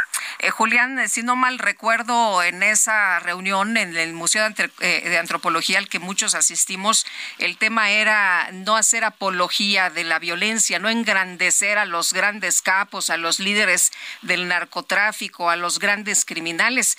Pero eh, yo lo que recuerdo es que los periódicos, los medios de radio, los medios de comunicación como la televisión, el radio y las incipientes plataformas en esos momentos, pues hablaban y, todos los días recuerdo que era eh, de primera plana los asesinatos y la violencia que se registraba en el país. Por supuesto, por supuesto, Lupita, aquel pacto lo que tuvo, digamos, como gran referente fue el intento de, de buscar una cobertura informativa más adecuada al contexto que vivía México, es decir, ponernos como periodistas al lado de las víctimas eh, tener claridad de quiénes eran los perpetradores de la violencia para no atacar a la, a la, a la autoridad cuando la autoridad no tenía, digamos, vela en el entierro y estaba haciendo bien su trabajo. Yo creo que el propio presidente actual eh, celebraría un tipo de acuerdo como ese, porque, porque lo que hace es fortalecer a la sociedad y acompañar a la autoridad en su lucha contra el crimen cuando lo hacen bien sin dejar de cubrir los excesos, o las violaciones a los derechos humanos, que además es público y notorio que se cubrieron, lo que ahí están, digamos, ahí están los grandes reportajes, ahí está la crítica cotidiana en aquel momento al presidente Calderón y posteriormente al presidente Peña Nieto. Eh, ¿Crees que, que este eh, se le fue una oportunidad al presidente López Obrador ante el atentado como el sufrido por Ciro Gómez Leiva que refería hace unos días en un artículo eh, Sáenz? Por supuesto, creo que el presidente tuvo tuvo la gran oportunidad de, de mostrarse generoso con un periodista al que al que atacaron y además en un, en un hecho gravísimo en la capital del país, pero optó por por por denostar y por seguirlo atacando, una cosa increíble, ¿no? De un cálculo político que a mí sí me parece ya totalmente errado y además de una falta de, de, humanidad este muy acusada, Lupita. Eh, Julián, las personas que critican al presidente, que critican a la cuarta transformación, ¿no tienen autoridad moral los periodistas? Por supuesto que tienen autoridad moral y muchos de los que son atacados de modo cotidiano lo que están refrendando es su calidad de periodistas y su y su independencia. ¿Por qué? Porque justamente son atacados por no someterse al poder. Eh, digamos, yo creo que la sociedad sí tiene claridad en quién es quién en esta en, este tablero de los medios de información, yo Lupita, lo mencionabas, este, eh, ahí lo referías, y quiénes son los propagandistas del régimen o de cualquier régimen. Creo que sí hay diferencias, diferencias muy claras, pero claro que tienen calidad moral la gran mayoría de nuestros colegas. ¿Por qué? Porque tienen una biografía, Lupita, porque son profesionales de la comunicación, porque se han comprometido con el periodismo y porque nunca, nunca han callado, nunca hemos callado ante las arbitrariedades del poder y no de ahora, hace décadas. Me acuerdo cuando Enrique Peña Nieto en uno de los eventos se enojó porque dijo, ya sé que los periodistas no aplauden, pues no es obligación, ¿no? ¿Te acuerdas de aquella ocasión? No es obligación de los periodistas. que, eran estas, estas, cosas chuscas que de repente le salían al presidente Peña, Peña Nieto y él esperaba un aplauso, pero bueno, claro, los periodistas no aplaudimos al poder, no es nuestro trabajo, no tiene que serlo nunca. Ojo, no quiere decir tampoco que no narremos las cosas que hace bien el poder. También, también hay que hacerlo y también hay que decirlo. Pero, pero el periodismo tiene que ser por naturaleza incómodo, incisivo y mostrarle a la sociedad justamente las zonas donde hay problemas. Y en México, lo pues hay, hay muchos, muchos problemas que no solo no se han resuelto, se han agravado en estos últimos cuatro años. Julián, como siempre, un gusto poder escucharte, poder platicar contigo. Te mando un abrazo. Igual, Lupita, un saludo y a toda tu audiencia. Hasta luego, muy buenos días, Julián Andrade, periodista y escritor. Bueno, le comento a usted que familiares de los 43 normalistas de Ayotzinapa, desaparecidos hace ocho años, marcharon a la Basílica de Guadalupe en demanda del esclarecimiento del caso. Desde la glorieta de Peralvillo, los padres encabezaron la movilización de unas 150 personas, que incluyó a jóvenes estudiantes y mujeres triquis que portaron pancartas y lonas con diversas consignas. Durante su recorrido, contingente fue escoltado por unidades de tránsito de la policía de la Ciudad de México y los familiares que exigen la verdad sobre la desaparición de los 43 estudiantes ocurrida en 2014, se acordará usted allá en Iguala Guerrero, llegaron a la capital en dos autobuses de pasajeros. Los manifestantes con las imágenes de sus hijos, de los jóvenes desaparecidos, llegaron después de mediodía a la Basílica de Guadalupe. Ahí se ofició una misa por parte del obispo Raúl Vera y bueno, pues eh, lo que ellos dicen es que van a insistir y que van a seguir exigiendo que haya justicia. El presidente López Obrador se comprometió, de hecho, a esclarecer en este sexenio durante su mandato este caso, lo cual pues no ha ocurrido.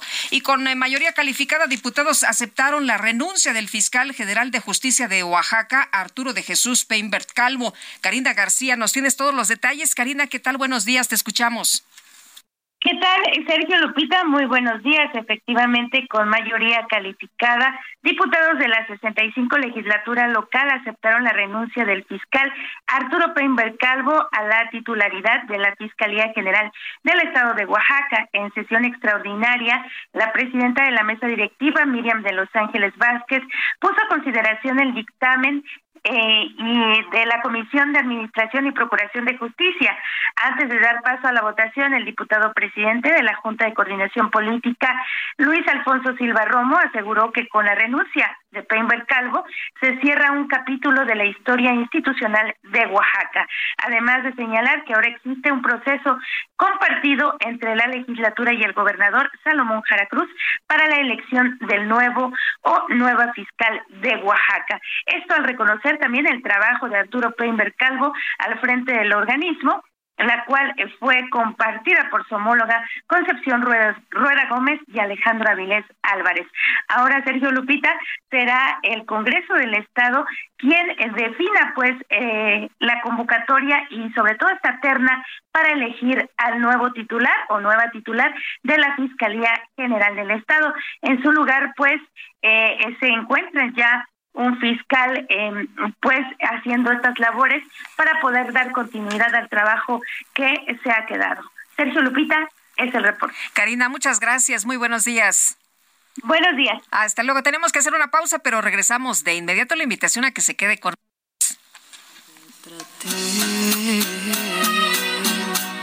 ignorar cómo dolías, más haberme conformado tenerte a mi lado ha sido absurda agonía.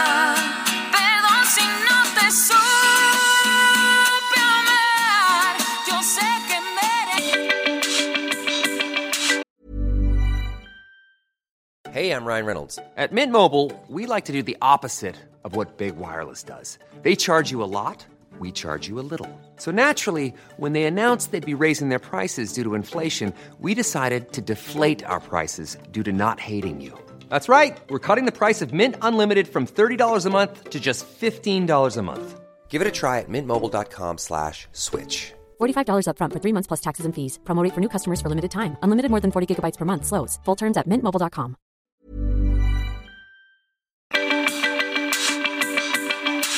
Sergio Sarmiento y Lupita Juárez quieren conocer tu opinión, tus comentarios o simplemente envía un saludo para hacer más cálida esta mañana. Envía tus mensajes al WhatsApp 55 20 10 96 47.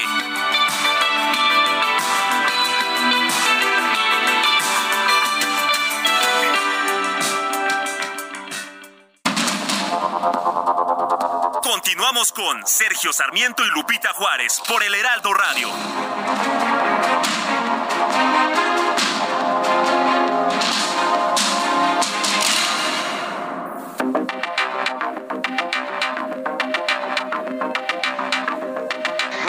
Días, Lupita. Feliz año, al igual que a Sergio Sarmiento, y felicidades por su programa. La verdad es que el noticiero es muy completo y me encanta escuchar todas las mañanas.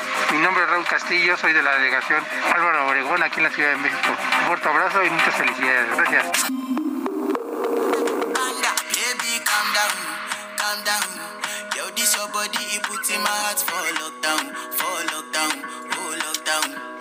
Phantom, phantom. If I tell you say I love you, you know they for me young girl, oh young girl. No tell me no no no no, oh oh oh oh oh oh oh oh oh oh oh oh oh oh. Baby, come give me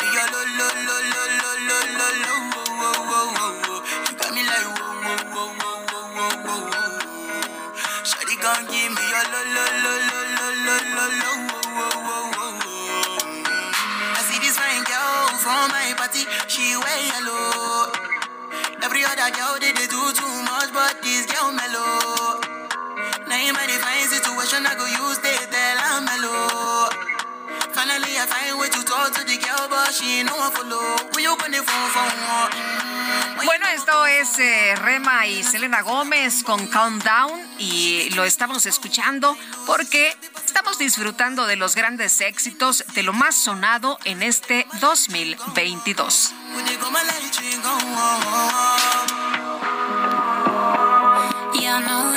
Selena, que es una chava que admiro mucho porque a pesar de todo, de todo lo que ha vivido, sigue echándole ganas y sigue echada para adelante y sigue triunfando, por supuesto, con todas sus eh, afecciones eh, físicas, emocionales y psicológicas. Está joven, pues ahí está, al pie del cañón. Vamos con eh, información que tiene que ver con lo que sucede allá en Nuevo León, que se ha ubicado en eh, pues eh, el país como el segundo a nivel nacional en feminicidios. Ocupa el primero en la categoría de asesinato de mujeres con arma de fuego. Imagínense nada más de lo que estamos hablando, en vez de hablar de los logros y de la importancia también del empuje de todos estos estados de la República Mexicana, pues se ve opacado todo esto por la situación de violencia que atraviesa el país. Y vamos a conversar con la doctora Ana María Esquivel Hernández, presidenta del Consejo Ciudadano de Seguridad Pública de Nuevo León. Doctora, ¿cómo está usted? Muy buenos días. Hola, doctora. Tenemos ahí la, comunicación. ¿Se cortó? Bueno, pensé que, que nosotros no la escuchábamos, pero ella sí nos escuchaba. Eh, vamos a tratar de... Eh, ahí está ya. Doctora, ¿nos escucha? Sí, buenos días. Muy buenos días. Eh, doctora, cuéntenos, se ha ubicado Nuevo León en eh, pues este periodo como el segundo a nivel nacional en feminicidios, pero hay otra cosa adicional que llama la atención, ocupa el primero en, la categoría de asesinato de mujeres con arma de fuego. ¿Qué es lo que está eh, ocurriendo? ¿Qué, ¿Qué es lo que está sucediendo allá en Nuevo León?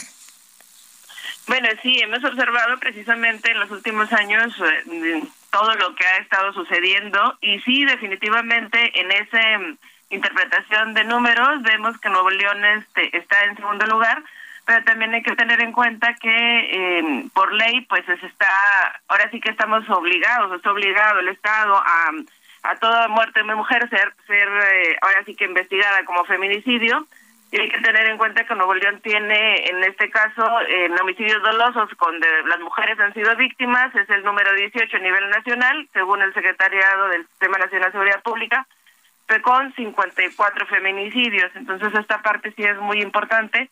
Lo que hemos observado es una dinámica muy compleja. Eh, sabemos que en el caso de la violencia contra la mujer, pues en el caso de Nuevo León no hemos visto en los últimos años este un diagnóstico integral que nos diga cuáles son las causas que en un momento dado están llevando a, a que esto suceda. Y por lo tanto esto nos lleva a que el trabajo transversal que debería de haber desde en materia de prevención desde diferentes entes, desde diferentes instituciones, pues no lo vemos precisamente muy claro. Eh, doctora, ¿qué es lo que tendríamos que estar haciendo? Sabemos que hay mucha impunidad, pero pues eh, no no es eh, lo único que tendría que estarse haciendo, ¿no? Detener a los perpetradores, sino pues desde antes para que no se cometan los homicidios, trabajar en esto. ¿Qué es lo que nos está fallando? ¿Qué es lo que nos está faltando? Pues lo que hemos estado observando es precisamente el trabajo deficiente que se puede hacer o que no se está haciendo más bien dicho en materia de prevención cuando no identificamos bien la causa en un problema tan complejo como este, no trabajamos en, en, las diferentes causas que precisamente pueden ser desde la familia, desde entornos culturales, desde entornos económicos, etcétera, todos aquellos factores que pueden estar influyendo. No se trabajan desde las diferentes instituciones, tanto el Estado como los municipios, desde la sociedad civil, etcétera. No se da ese trabajo colaborativo, pues es muy probable que en definitiva esta, eh, ahora sí que estos ciclos de violencia pues no se rompan y podamos ir desde muchos años. Usted mencionaba ahorita que Nuevo León en definitiva tiene el primer lugar con armas de fuego, es cierto, lo hemos visto, hemos visto mucha arma de fuego que puede estar al alcance pero eso implica obviamente o todavía otro problema más complejo en el que en definitiva las autoridades tienen que estar trabajando. Eh, doctora, eh, ¿cómo ve usted el trabajo que se está desarrollando allá en Nuevo León? Usted mencionaba, bueno, no somos el único estado con este problema, pero eh, pues haciendo este análisis, ¿cómo ve usted eh, cómo se está enfrentando la situación? Nosotros lo que hemos observado y hemos reclamado desde ya, no solo en esta administración, sino en la administración anterior, es precisamente el trabajo preventivo. Hemos visto esfuerzos, sí, claro que los hemos visto, eh, hemos visto lo que se ha estado trabajando, pero, hemos, pero también nos hemos dado cuenta que no es suficiente. Hemos tenido casos, como ustedes han sabido, que han lastimado mucho a la sociedad y que nos han hecho sentir muy vulnerables.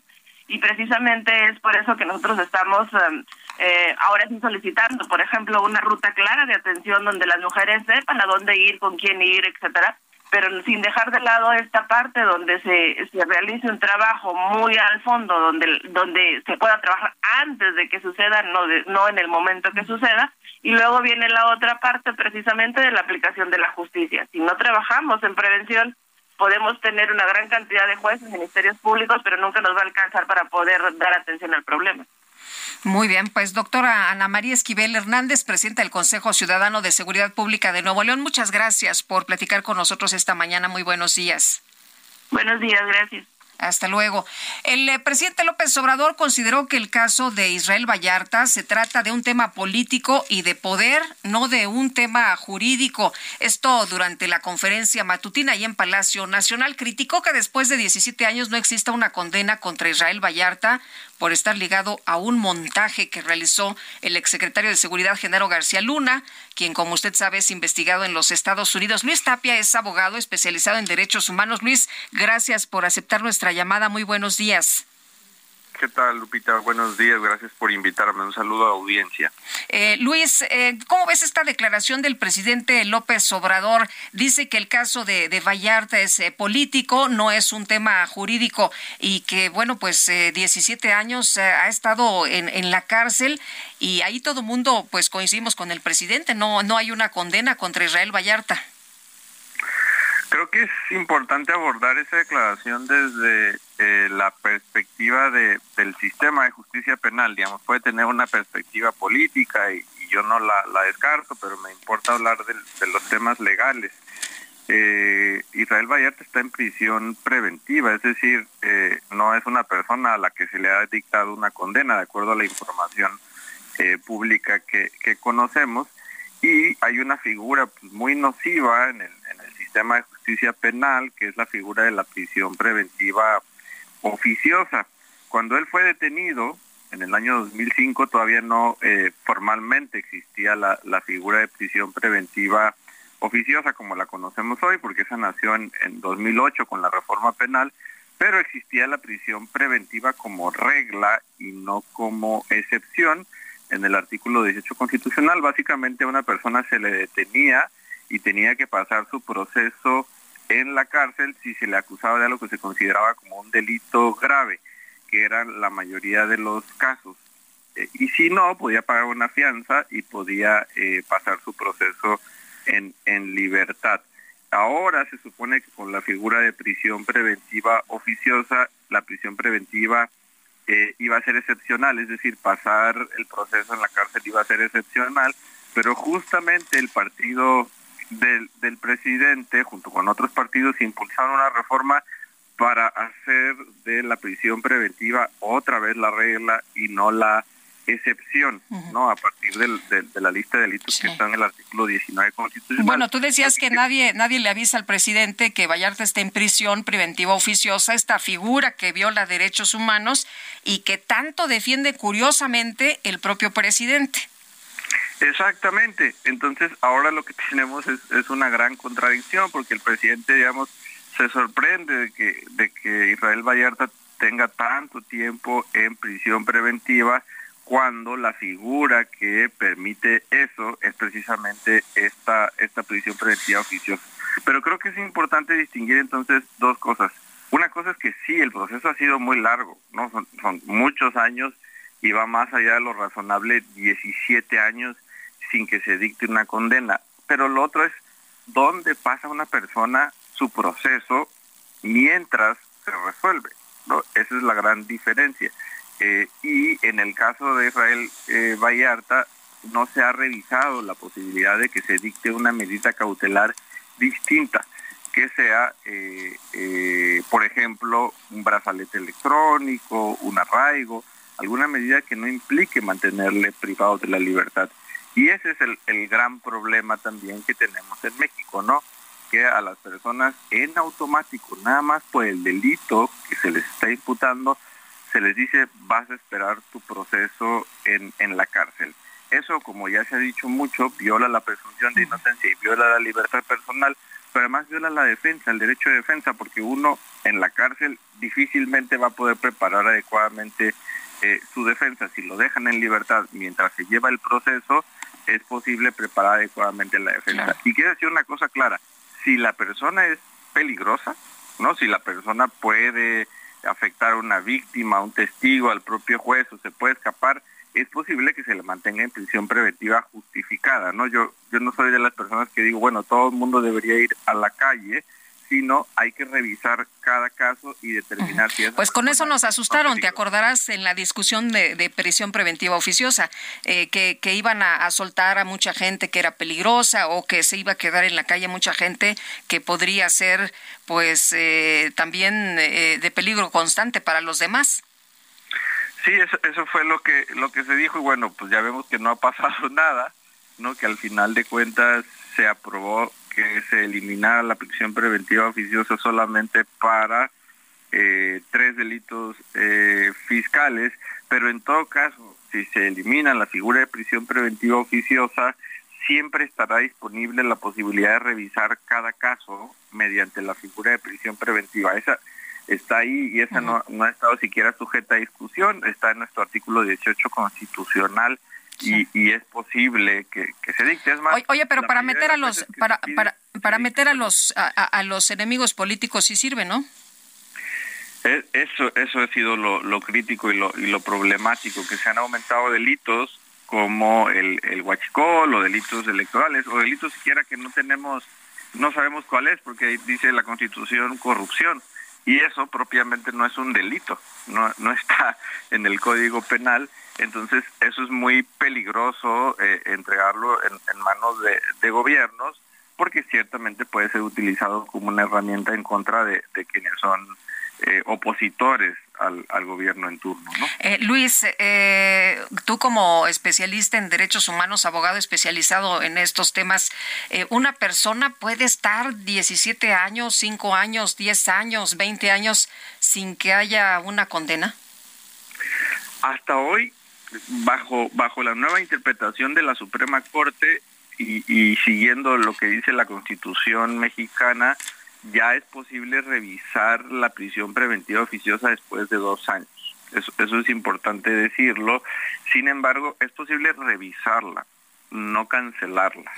Es decir, si no se ha dictado sentencia y han pasado dos años, a esa persona se le puede revisar y decir, a ver, tú probablemente no representas un peligro y podría salir.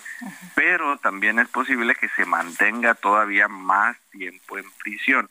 Ahora, lo cierto es que ahora muchas personas están aceptando echarse la culpa, porque en el nuevo sistema penal tenemos algo que se llama procedimiento abreviado y le dicen a la persona, si te echas la culpa, te bajamos la condena y probablemente ya puedes salir. Sobre todo si los delitos no son con penalidades altas, mucha gente acepta prefiere aceptar, aunque sea... No, bueno, si mi condena era de 5 ya me eché 10, pues ya salgo, ¿no?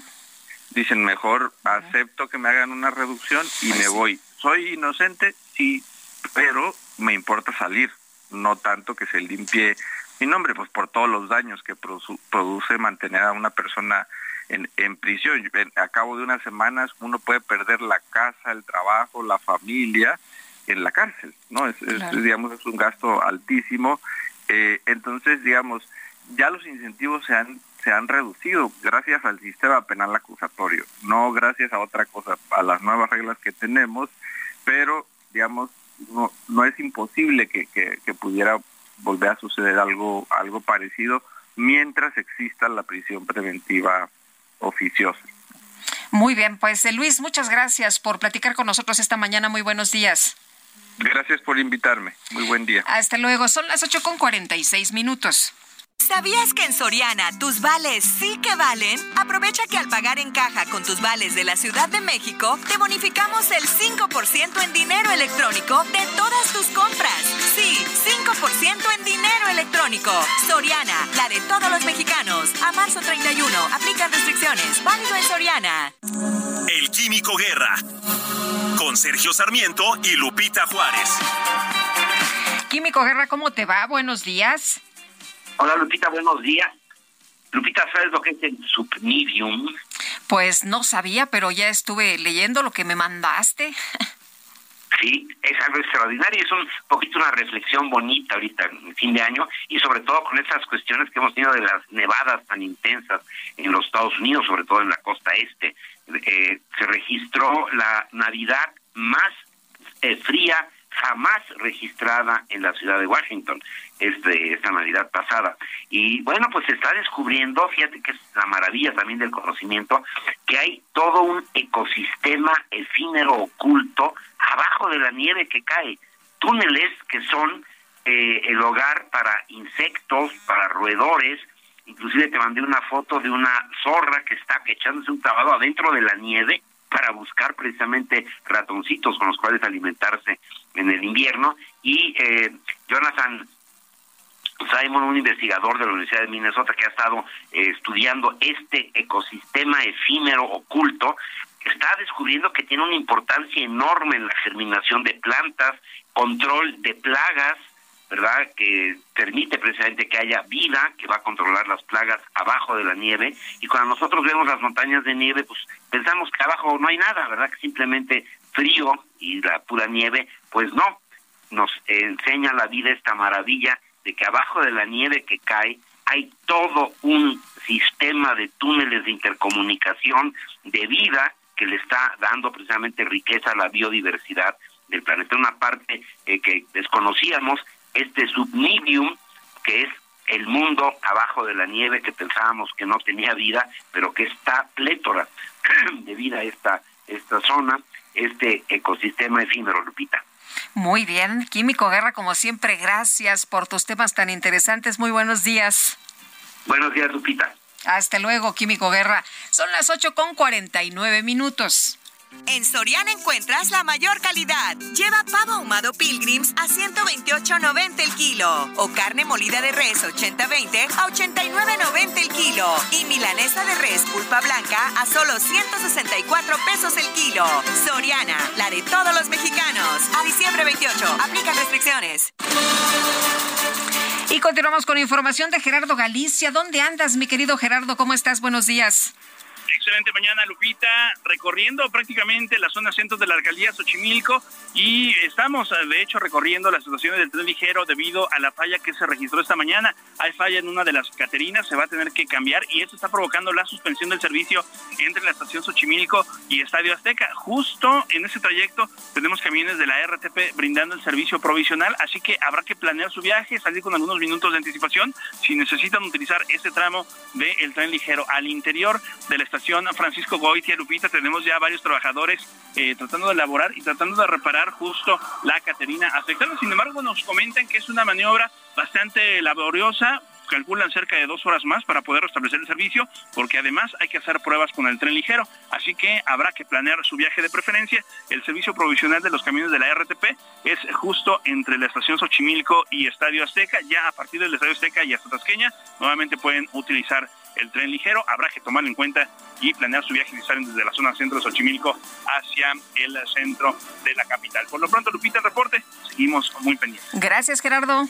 Hasta luego. Hasta luego, muy buenos días. Y vamos ahora con Paris Salazar. El secretario de Gobernación, Adán Augusto López, se reunió ayer con el gobernador de Puebla, con Sergio Salomón Céspedes, el eh, recientemente llegado al gobierno de esa entidad tras la muerte de Miguel Barbosa. Y Paris, te escuchamos. Buenos días.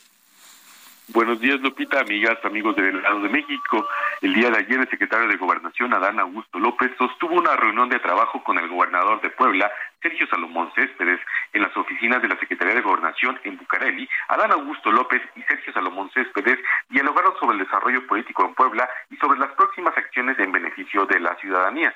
Adán Augusto López reiteró el apoyo del gobierno federal a la entidad poblana. Expuso que la Secretaría de Gobernación es una dependencia de puertas abiertas y constructora de acuerdos para mantener la gobernabilidad y propiciar el bienestar de la gente, mientras que el gobernador Sergio Salomón Céspedes señaló que el gobierno de Puebla mantendrá su compromiso de trabajar de manera coordinada con el presidente López Obrador en favor del Estado.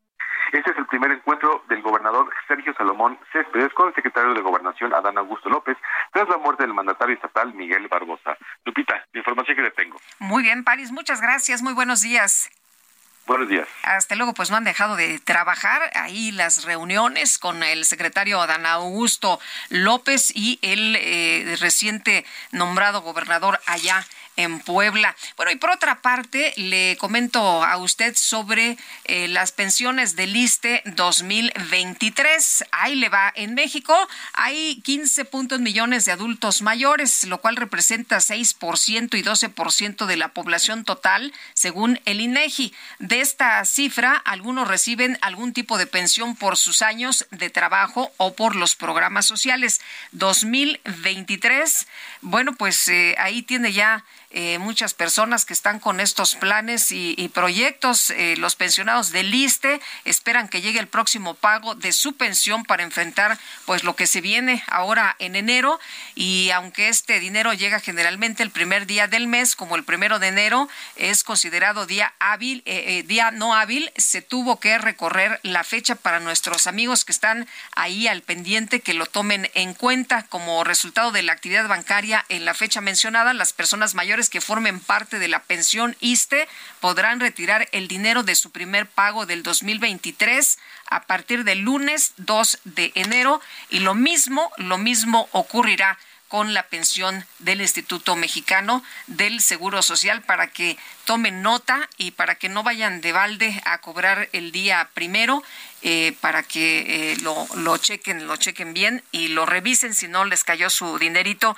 ese día. Bueno, ya saben que eh, por día inhábil se va a cobrar hasta el siguiente. Queremos escuchar sus saludos, opiniones y comentarios. Mándenos una notita de voz. Qué gusto escucharlos, ¿eh? Como hace rato que nos escribía don Raúl, nos mandaba su, su mensajito de voz, don Raúl Castillo. Nos puede mandar una notita de voz o si es muy tímido, pues ahí nos escribe, ¿no? Al 55 2010 96 47. Vamos a una pausa, pero estamos de regreso con más información aquí en el Heraldo Radio.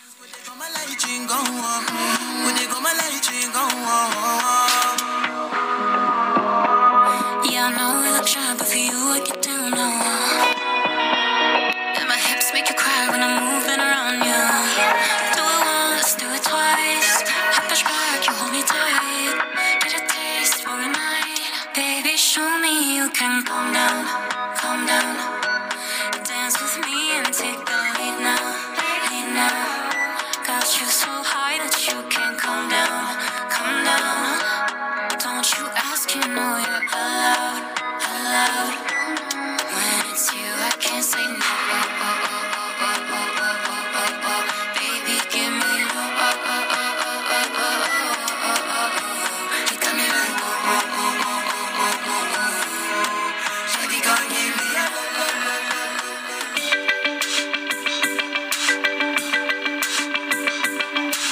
Sergio Sarmiento y Lupita Juárez quieren conocer tu opinión, tus comentarios o simplemente envía un saludo para ser más cálida esta mañana.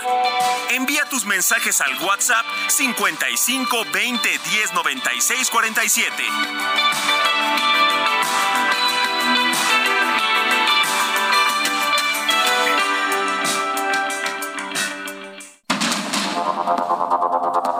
Continuamos con Sergio Sarmiento y Lupita Juárez por el Heraldo Radio.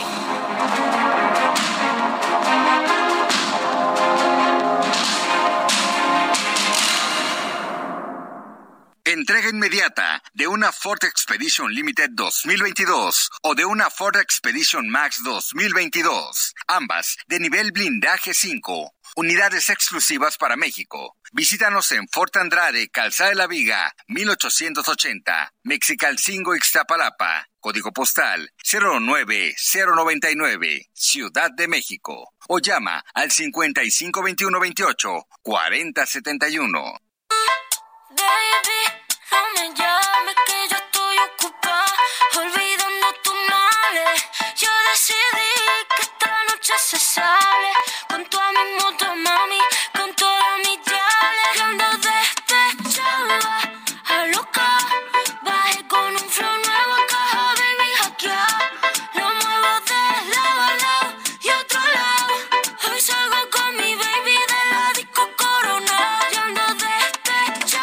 se llama esto, despechada, sí, es eh, Rosalía, una de las eh, cantantes más, más queridas y más escuchadas, más exitosas de este 2022. Esta canción, interpretada por la cantautora Rosalía, fue lanzada en julio de 2022.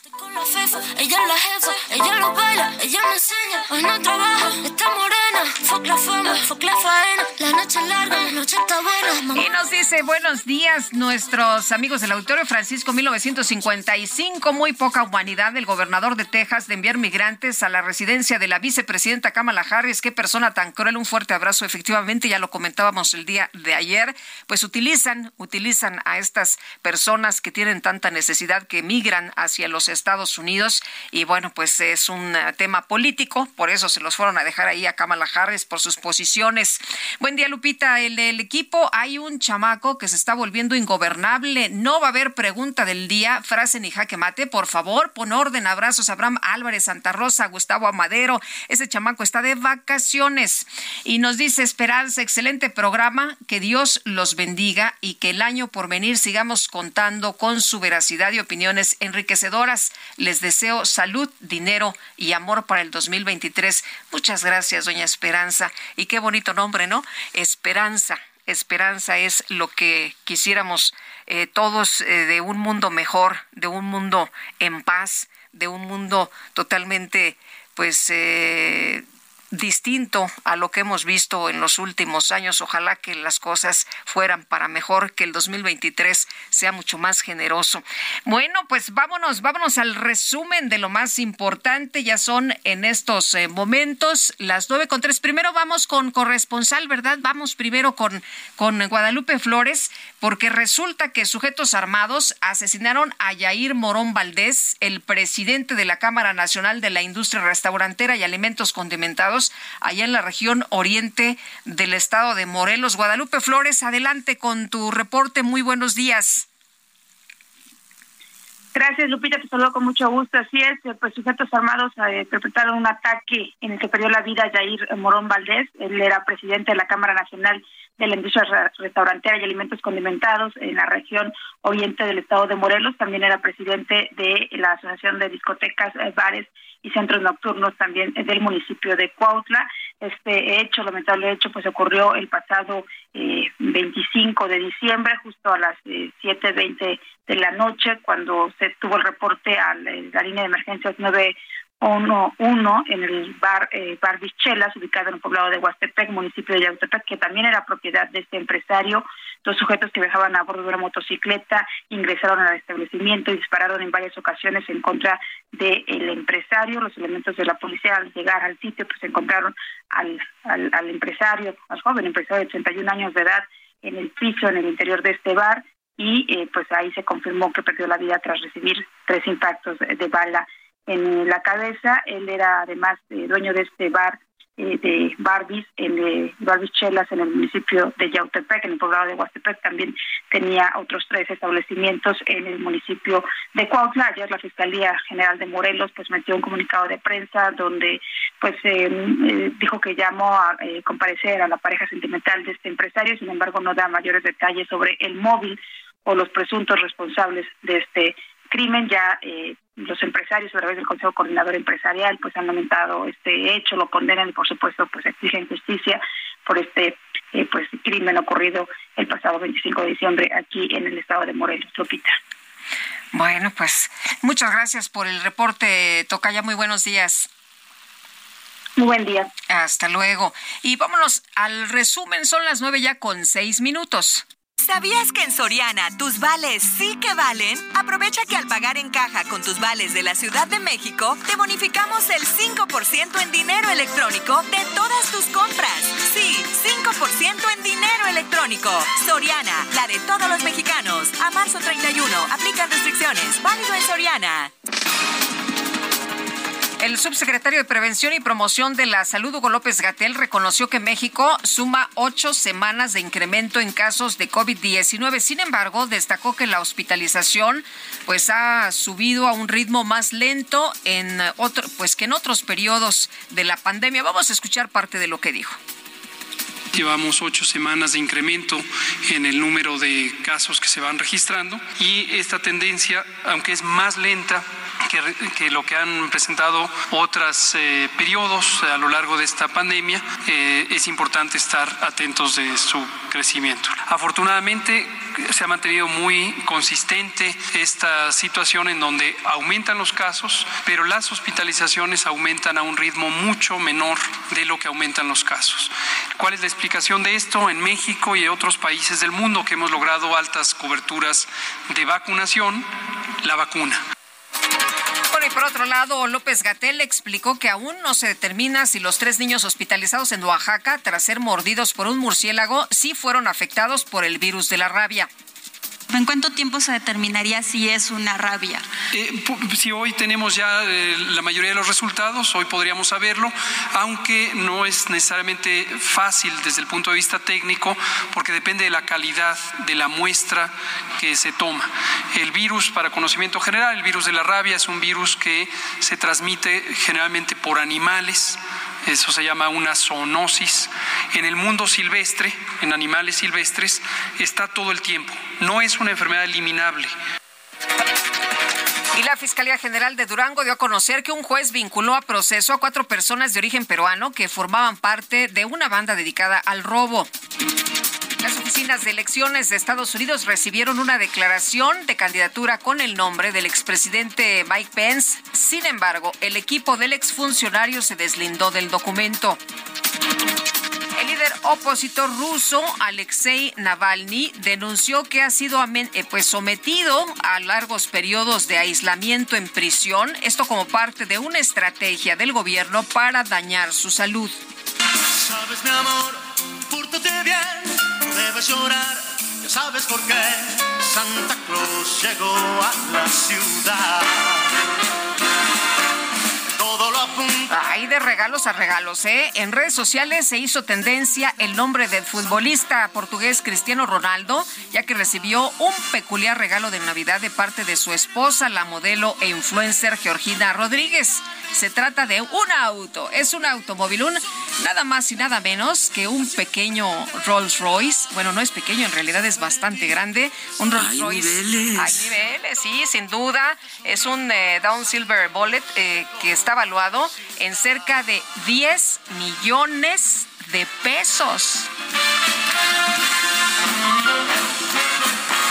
Santa Claus llegó a la ciudad. Lo mejor de México está en Soriana. Aprovecha que la uva blanca está a 69.80 el kilo o manzana red a 36.90 el kilo y limón con semilla a 19.80 el kilo.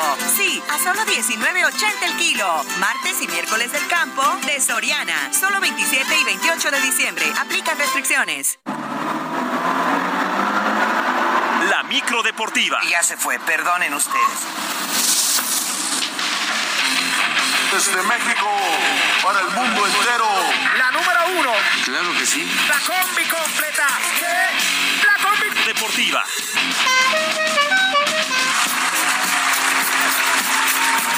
Pues no tenemos micro, pero ¿qué tal? Está la combi deportiva con Ángel Gutiérrez. Adelante, Ángel, buenos días.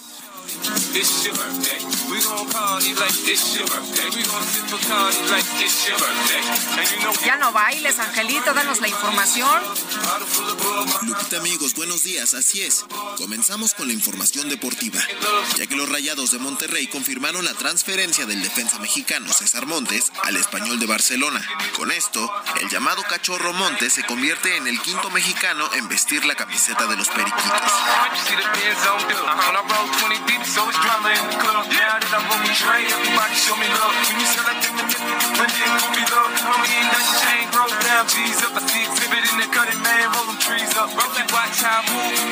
Bueno, mi objetivo siempre, siempre era claro, ¿no? Mi sueño de, de poder ir, ir, a jugar a, al fútbol europeo. Eh, ahora se cumple y es parte de las negociaciones que pasan, ¿no? Eh, cada quien busca su, sus, intereses, defiende sus intereses, pero hasta ahí con la institución termino de buena manera, eh, con las puertas abiertas y, eso me, deja tranquilo y contento.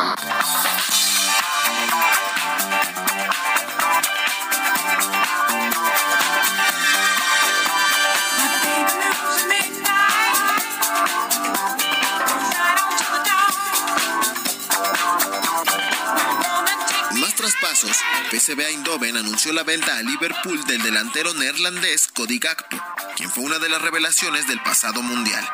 Por otro lado, el presidente de la Asociación de Fútbol Argentino, Claudio Tapia, aseguró que Lionel Scaloni, quien viene de ganar el mundial, va a seguir siendo el director técnico del albiceleste.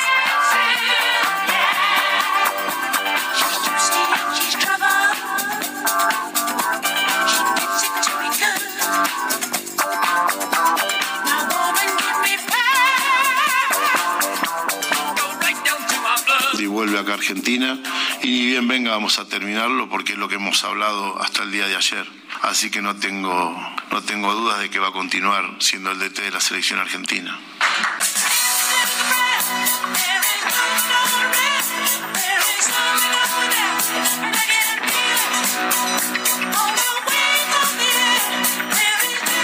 En el regreso de la Premier League de Inglaterra, el Arsenal remontó 3 a 1 ante el West Ham en el tradicional Boxing Day navideño para mantenerse líder de la competencia. Por su parte, los Wolves con el mexicano Raúl Jiménez en la banca abandonaron el último puesto de la clasificación tras ganar 2 a 1 al Everton. Y por último, en el cierre de la semana 16 de la NFL, los Chargers de Los Ángeles vencieron 23 a los Colts de Indianápolis para amarrar su pase a los playoffs. Lupita amigos, hasta aquí la información deportiva.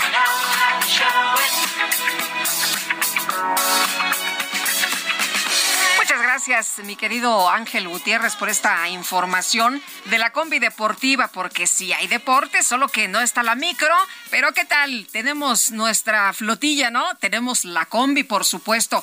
Vamos con más información y le quiero comentar a usted que han muerto 50 personas en Estados Unidos por esta tormenta invernal. Me mandaron unas fotografías hace unos momentos de cómo están las calles en algunas eh, en algunos estados de los Estados Unidos. Qué barbaridad, qué situación tan difícil, están completamente congelados por estas temperaturas de 40 bajo cero. Medio país está paralizado.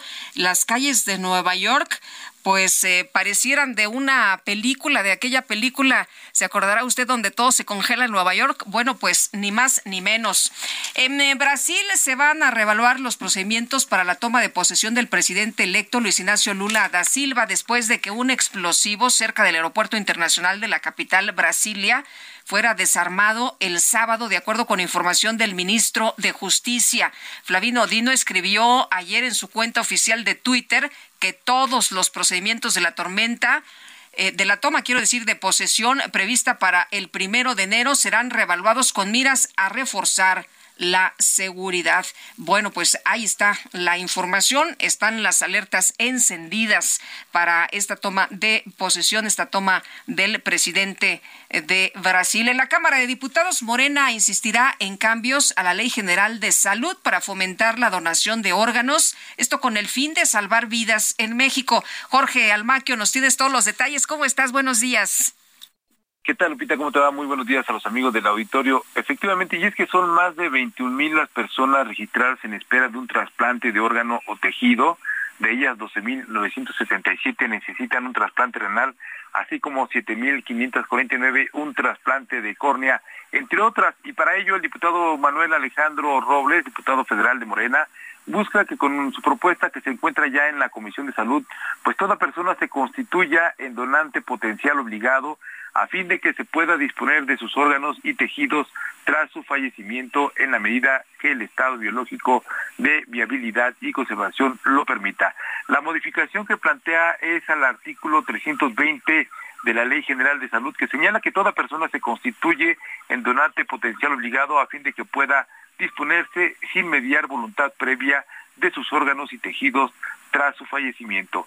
En el artículo 321 precisa que quien se oponga a la cesión de dichos componentes biológicos que en la vida le pertenecieron y por tanto a la condición de donante potencial obligado, pues deberá declarar su negativa sin que medie error o duda mediante escrito simple firmado por él o ella y dos testigos, jurisdicción voluntaria, testamento o cualquier otro instrumento público. Robles Gómez sostuvo Lupita que la importancia de su propuesta radica en que mediante la donación se pueden salvar o mejorar muchas vidas, ya que en la disponibilidad de órganos y tejidos para trasplante existe una constante crisis, lo que ha generado largas, largas listas de espera que comprometen seriamente la función integral, la rehabilitación y la vida misma de los enfermos que, pues requieren de un órgano o un tejido y bueno, pues señala que sí hay, sí hay donación de órganos, pero que estos son insuficientes para toda la gente que necesita un órgano en estos momentos en nuestro país.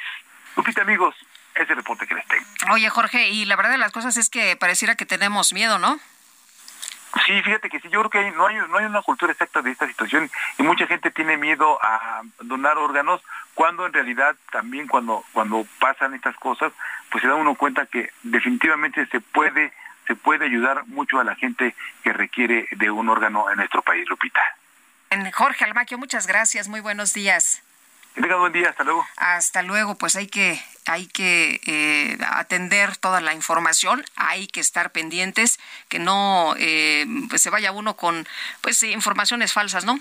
Con informaciones que eh, nos mienten acerca de la donación de órganos. Y vamos, vamos con esta entrevista que le hicimos a Jaime Alfonso Sandoval, es autor de literatura infantil y juvenil sobre su más reciente libro, Mundo Umbrío.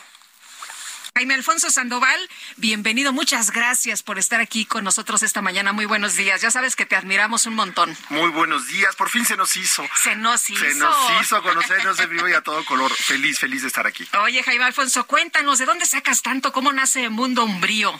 Pues Mundo Umbrío es una invitación eh, eh, editorial, porque me dijeron en una editorial, oye, Jaime, nosotros publicamos de pues, partes de, todo el mundo, ¿no? Pero queremos hacer sagas de mexicanos. Entonces, eh, te lanzas a hacer una saga. Yo había publicado varios libros con ese editorial y estábamos en un congreso en Chile, en un congreso de literatura, dije, voy a pensarlo, espero una señal, dije, es que una saga me va, me va a llevar mucho tiempo. Y esa noche hubo un terremoto de 8.8 grados, me despertó dije, Dios, yo pensé que me iba a morir ahí, me iba a morir aplastado. Y entonces en ese momento dije, ok, es la señal, está bien, ya entendí, no me quiero morir sin hacer una saga. ¿Por qué una saga? Una saga es como, eh, digamos, el doctorado de un escritor que le gusta la literatura fantástica, porque es crear un mundo, un mundo propio que de alguna manera se conecta con nuestro mundo. Entonces debes, es un ejercicio de imaginación portentoso.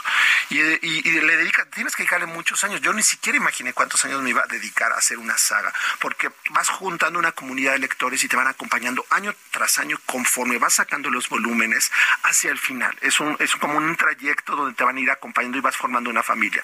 Entonces en ese momento yo tenía un trabajo en Canal 11, tenía muchísimo trabajo y yo dije, bueno, ni modo, renuncio y voy a hacer mi saga. Dije, bueno, me le voy a dedicar dos años de trabajo, fueron 11 años. Eh, claro, no, no es 11 años que no he trabajado en otra cosa, sí he vuelto a trabajar. Y a partir de ahí yo puse todo lo que me apasiona en esta saga. Eh, eh, Jaime, el, ¿cuándo, fue, ¿cuándo fue el primer libro y cuándo te diste cuenta que esto podía continuar? ¿Y cuántos volúmenes llevas? Originalmente yo pensé que iban a ser eh, tres volúmenes, me dijeron en el editorial, Jaime, ¿cuánto le calculas para nosotros saber? Y entonces yo ilusamente dije, van a ser tres libros de unas 200 páginas cada uno. Cuando me di cuenta que el primer libro ya tenía 520 páginas, dije, creo que ya me sobrepasé, porque como que abrí la llave en mi cabeza. Entonces empecé a crear un mundo. Abajo de nuestro mundo hay otro mundo y abajo de ese mundo hay otro mundo. Es la Tierra como una especie de capas de cebolla que originalmente está en mi primer libro que escribí hace 25 años que se llama el Club de la Salamandra. Ahí hablo de unas cosas que se llaman anticiencia, que yo lo que hago es fusionar la ciencia con la fantasía y creo que lo que yo llamo fantasciencia. Eh, yo dije, esto es como atractivo para la literatura juvenil. Y a partir de ahí, yo eran 113 disciplinas y yo quería escribir 113 libros distintos. Eh, bueno, no, si la vida me da, haré lo que, los que pueda. Y a partir de allí, yo dije, bueno, voy a crear eh, historias de la infratierra, pero con un elemento mexicano, algo que sea que tenga una identidad propia. Entonces, a partir de ahí fue el origen el origen del libro fue abrir la llavecita. Entonces en ese momento, después de terminar el primer libro, dije, yo necesito muchas más páginas porque todos los personajes quieren que cuente su historia. Oye, el lenguaje es súper divertido, muy mexicano, eh, muy ágil. Eh, ¿Cómo, cómo, cómo eh, le haces para, para crear, pero también para ser eh, ameno y para ser muy divertido y para enganchar y que la gente espere efectivamente el otro libro y para que nos cuentes esta historia de, de vampiros y de zombies y de espectros y de estos enfrentamientos y de estas rivalidades que hay? Claro, es que yo digo que mi saga es como el hijo que tuvieron eh, el Drácula de Bram Stoker con las películas del santo, porque son como mis dos vertientes, entonces ahí están todos los elementos chuscos de los vampiros, eh, que se llaman umbríos en mi, universo, y eh, la, familia vampírica que yo tengo de referencia es una vampira eminentemente mexicana. Yo dije, ¿qué pasaría si en una familia mexicana nadie muere o mueren a los 2.000, 3.000 años? Pues tienes tíos, abuelos, tíos, primos, 4.000, compadres, y todos ellos, bueno, van formando familias, viven en ciudades subterráneas entonces a partir de ahí yo fui creando pues con lo que me nutrí, con la literatura popular, con el cine popular, con todo lo que me fui nutriendo para, para hacerlo. La, la madre de la protagonista es una típicamente madre mexicana, con todos estos dichos de las madres mexicanas de antaño. Entonces yo quería como rescatar esto, porque yo dije, bueno, ¿para qué hago un libro que se desarrolle en Nueva York si yo no vivo en Nueva York o en Londres? Y hay muchos, hay muchas sagas así. Yo quiero hacer un libro que cuando lo lea un mexicano diga, ah, habla como yo, son escenarios que yo conozco, que por los que yo paso todos los días. Y al mismo tiempo elevarlo hacerlo lo mejor posible, con la mejor calidad posible y con todas las estructuras que tienen este tipo de sagas. Yo soy guionista de televisión también, entonces conozco las herramientas. Está muy visual, está muy bonito, parece que estás viendo en momentos estas escenas de película, ¿no? Claro, yo estudié en, la Escuela de Cine de la UNAM, que antes se llamaba el CUEC, ahora es, la, escuela, eh, la Escuela de Cine, eh, Escuela Superior de Cine de la UNAM. Entonces yo tengo toda esa formación, tengo que primero ver las historias en mi cabeza. Yo creo como una película en mi cabeza y hasta ese momento me siento a escribir. Muy bien, pues Jaime Alfonso, ha sido un gusto tenerte aquí con nosotros. Gracias por invitarnos a leer, gracias por todos tus libros que nos han encantado.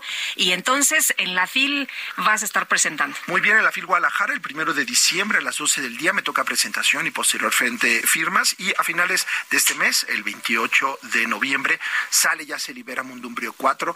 El final de la, ya tienen completita la saga, eh, se llama La Guerra de Guerras. Muchísimas gracias y muchas felicidades. Qué gusto tenerte aquí. Gracias, gracias Jaime. Bueno, nosotros tenemos que hacer una pausa, pero regresamos de inmediato. Nuestro número telefónico 55 20 10 96 47. Mira qué fácil te lo voy a decir. Que estamos tu mami de nuestro para ti. Mira qué fácil te lo voy a decir. ABC, one, two, three. Mira qué fácil te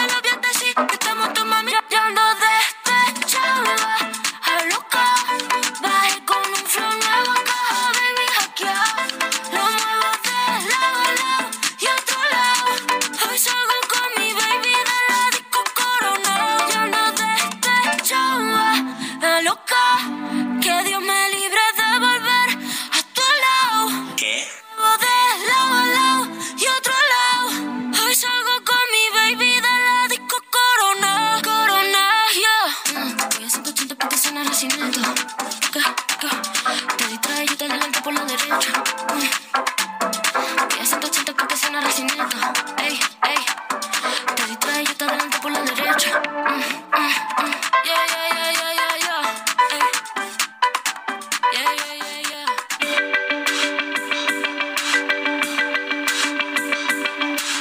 Sarmiento y Lupita Juárez quieren conocer tu opinión, tus comentarios o simplemente envía un saludo para ser más cálida esta mañana.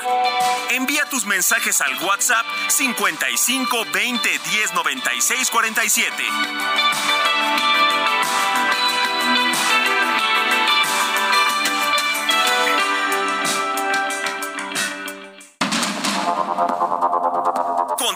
Con Sergio Sarmiento y Lupita Juárez por el Heraldo Radio.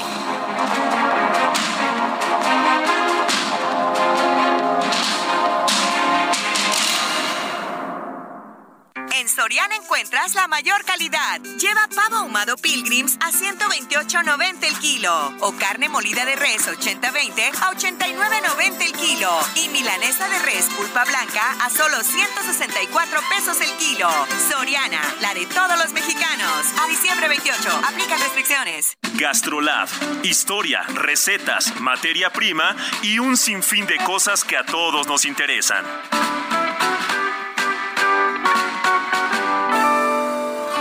Amigos del Heraldo Radio, soy el chef Israel Arechiga de Gastrolab y hoy tengo una receta muy buena, muy tradicional, que tiene muchos ingredientes, pero así de rica es, y es una pierna mechada. Los ingredientes son 4 kilos de pierna de cerdo, que como se los he explicado antes, si la dejan en salmuera de un día para otro en refrigeración, la carne les va a quedar jugosa y a prueba de errores, y así nadie se va a quejar de que esté seca. Las salmueras son 2 litros de agua, 100 gramos de sal, 50 gramos de azúcar y la van a dejar cuando menos 6 o 8 horas, de preferencia toda la noche y siempre dentro del refri y quedará jugosa después de cocinarla. A esto agregaremos 400 gramos de jamón, 400 de tocino, una taza de pasas, una de almendras, 6 dientes de ajo, cucharaditas de aceite de oliva, un par serán suficientes, una rama de canela, clavos de olor, laurel, romero, sal, pimienta y un par de tazas de vino blanco y un par de tazas más de caldo de carne. Ahora sí, ir a gastrolabweb.com donde todo el procedimiento va de la mano y quedará espectacular y sin fallos esta receta. ¿Sabías que en Soriana tus vales sí que valen? Aprovecha que al pagar en caja con tus vales de la Ciudad de México, te bonificamos el 5% en dinero electrónico de todas tus compras. Sí, 5% en dinero electrónico. Soriana, la de todos los mexicanos. A marzo 31, aplican restricciones. Válido en Soriana. Son las 6 de la mañana y me da igual. Voy a salir a la calle, voy a ponerme a gritar. Voy a gritar que te quiero, que te quiero de verdad. Con esa sonrisa puesta, de verdad que no me cuesta pensar en ti cuando me acuesto. Pero Aitana, no imaginas el resto, que si no, no queda bonito esto. Voy a ir directa a ti, voy a mirarte a los ojos, no te voy a mentir. Y como los niños chicos te pediré salir, esperando un sí, esperando un kiss. Y es que me encantas tanto, si me miras mientras canto, se me pone cuánto, go go go tú como diría lo vasco. Si quieres te lo digo en portugués, eu gosto de você.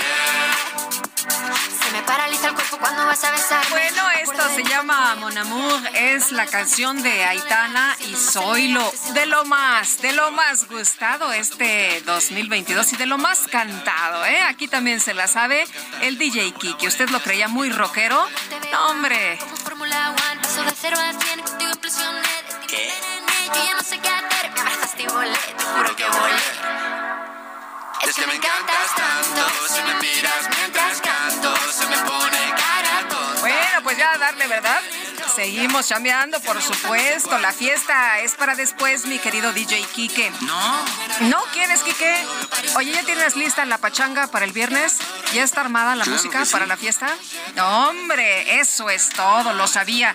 Nos dice una persona del auditorio, la señora Luz Pineda. Buenos días, Sergio Lupita. Que tengan un maravilloso inicio de año que nos permita seguir disfrutando el mejor noticiario de radio. Muchas gracias. Que el año que inicia le dé mucha salud y prosperidad. Feliz año nuevo. Pasando a otro tema, mi hijo está tratando de hacer el cambio del Infonavit de varias veces salario mínimo a pesos sobre el crédito que tiene desde hace varias semanas sin tener éxito. Y bueno, la ventanilla de la página de Infonavit pues no permite hacer el cambio. Le dice que su crédito eh, con una entidad financiera, cuando su crédito es con el Infonavit, ¿Cómo podemos darle solución a esto? Ayuda urgente, abrazo grande para los periodistas de primera que conducen este excelente noticiario. Soy la señora Sara Luz Pineda. Vamos a contactar al Infonavit para ver qué nos dicen. Eh, por lo pronto ya mandé un eh, mensaje a través de Twitter con su caso, doña Luz, eh, bueno, con el caso de, de, su hijo, a ver qué nos contestan. estaremos muy pendientes.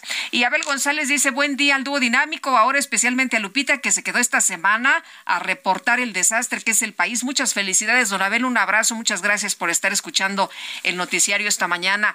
Bueno, y la Secretaría de la Defensa Nacional activó el plan DN3 en Tamaulipas debido a las bajas temperaturas que ya cobraron la vida de algunas personas. Luis Gerardo González, director de Protección Civil de Tamaulipas, ¿cómo les está tratando el frío por allá? ¿Cómo andan? Muy buenos días, gracias por platicar con nosotros. Hola, muy buenos días, Lupita. Eh, saludos a todos tus radioescuchas. Pues bueno, ahorita ya a partir del día de ayer lunes nos favoreció un poco la temperatura, subió la temperatura ya, ya estamos un poquito más el calorcito. Y pues bueno, a raíz de esta onda gélida que tuvimos a partir del miércoles de la semana pasada, este, se estuvieron haciendo recorridos por parte de Protección Civil del Estado con el apoyo de las direcciones municipales de Protección Civil, el LIF Tamaulipas, y bueno, por parte de la Secretaría de Defensa Nacional, también ahí en Ciudad Victoria y en todo el estado, hicimos eh, recorridos para identificar a las personas vulnerables ante esta onda gélida y asimismo trasladarlos a un refugio temporal. Eh, Luis Gerardo, se hablaba de tres personas que habrían perdido la vida. ¿Esto fue a causa de, del frío o, hay algunas otras razones?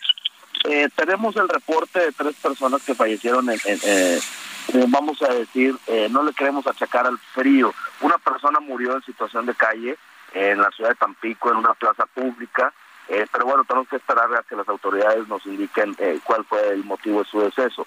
Otra de las personas fue atendida horas antes, no, bueno, acudió al, llamado que hicieron mediante la línea de emergencias 911 y pues bueno, la persona no quiso ser atendida, él comentó que se trasladaba por sus propios pies a su domicilio, y pues bueno, horas después, aproximadamente cuatro horas después, llevan un vehículo particular ahí a la base de bomberos del municipio y al revisarlo ya no contaba con signos vitales. Esta persona, este, cabe recalcar que fue atendida horas antes y se negó a la atención. Y la otra persona, eh, en su domicilio, eh, los vecinos lo reportaron, al parecer vivía sola la persona y hizo sospecha más que nada de una enfermedad, ¿no? Él falleció, estaba en su cama, eh, y es lo que te digo, sospechamos de, una enfermedad. Eh, Luis Gerardo, ¿cuál es el pronóstico? Ya cambiaron las condiciones meteorológicas, pero ¿cómo, cómo, ¿cuál es el pronóstico para Tamaulipas? Bueno, esta semana nos ayuda mucho el, el, clima, sube la temperatura, por la noche sigue, por las noches y las mañanas siguen frías, siguen frescas. Eh, invitamos a toda la población a seguirse cuidando, a no bajar la guardia con estos cambios de temperatura porque se pueden presentar enfermedades respiratorias que sigan utilizando su cubrebocas y este y pues si sospechan o identifican a una, una persona vulnerable, alguna familia o alguna persona en situación de calle, nos hagan el reporte eh, por medio de la línea de emergencias 911 para acudir nosotros al llamado y trasladar a esas personas a un refugio temporal. Muy bien. Bueno, por lo pronto ya lo que nos dices es eh, muy alentador del operativo que está haciendo la Secretaría de la Defensa Nacional y también ustedes que ya están listos, ¿no? Con estos eh, refugios para las personas que así lo requieran. Así es, es correcto. Los refugios siguen abiertos. Eh, en los 43 municipios están los refugios trabajando, listos, con cobijas, con apoyo médico por parte de la Secretaría de Salud, con bebidas calientes, con, con comida para eh, brindarles ese, esa, ese refugio a esas personas que, que, que lo necesiten. Muy bien, pues muchas gracias por conversar con nosotros esta mañana. Muy buenos días.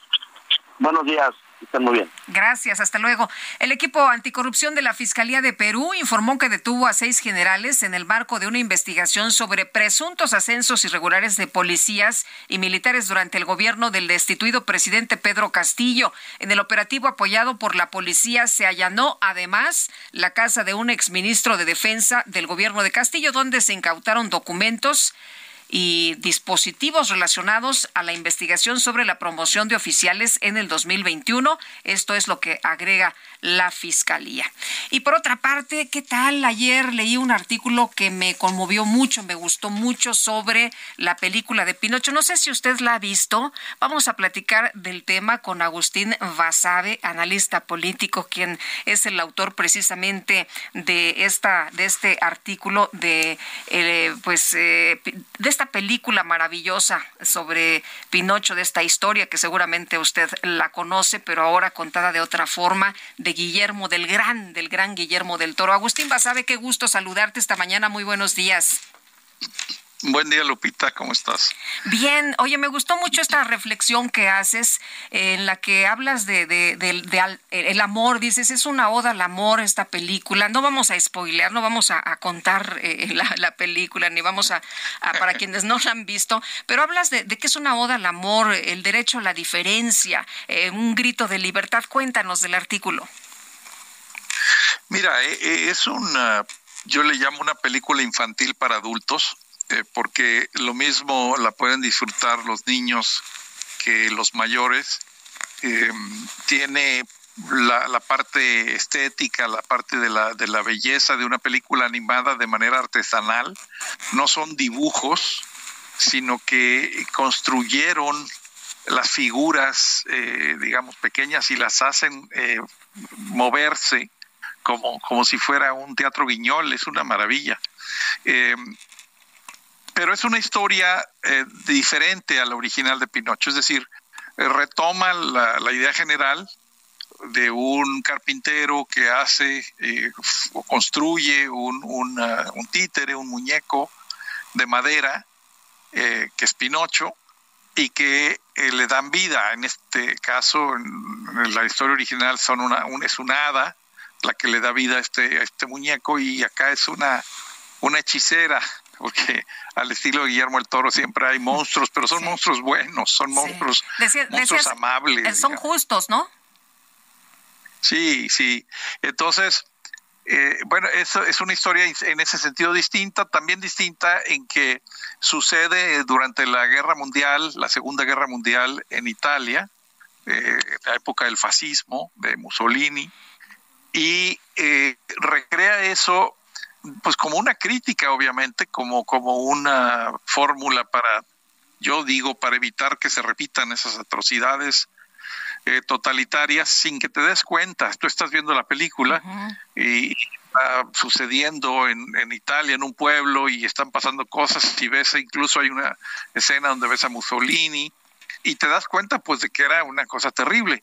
Eh, no te lo dice abiertamente, tú lo entiendes al, al ver la película. Y, y luego, pues es toda la historia entrañable de, del amor paterno filial, el amor de un padre a su hijo, del hijo a su padre, de la imperfección de, de, ese amor, porque Guillermo del Toro siempre habla de, de que de cosas que no son ideales o idílicas, sino que son reales y, y por lo tanto tienen hierros, errores, pero siempre la posibilidad de redención. Creo que ese es el mensaje de fondo de la película.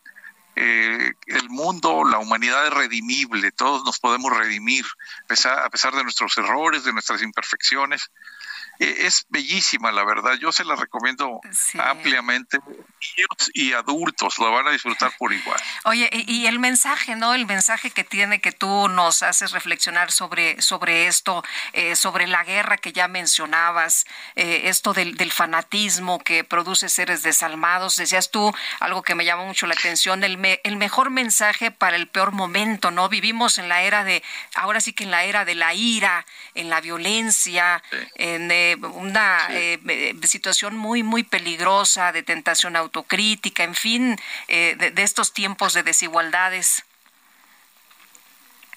Abismales, sí. Bueno. Sí, te escucho. ¿Me escuchas? Perdón, es que creí que habíamos perdido la comunicación. Sí, digo que es el, mejor mensaje para el peor momento. Yo sí creo que estamos viviendo, no solo en México, en todo el mundo, una época difícil, yo le llamo la era de la ira porque hay mucho enojo en, la sociedad, eh, por diversas razones, quizás la primera de ellas la desigualdad que crece cada vez más. Pero esa, esa, ese enojo es tierra fértil para eh, tentaciones autocráticas, para caer en, en, errores del pasado, para creer en regímenes pues totalitarios o por lo menos autoritarios.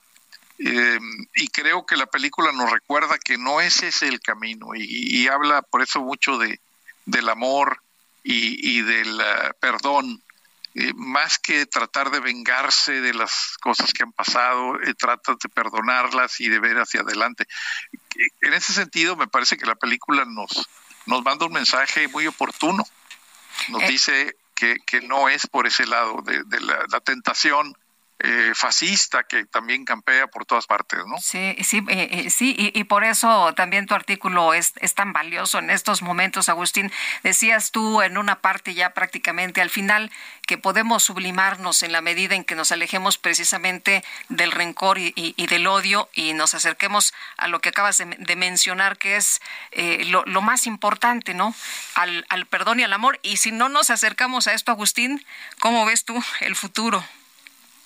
No, pues muy mal. Eh, si no, si no dejamos atrás esos, esos resentimientos, esos eh, pues, sentimientos de, de- de odio, porque finalmente ahí está.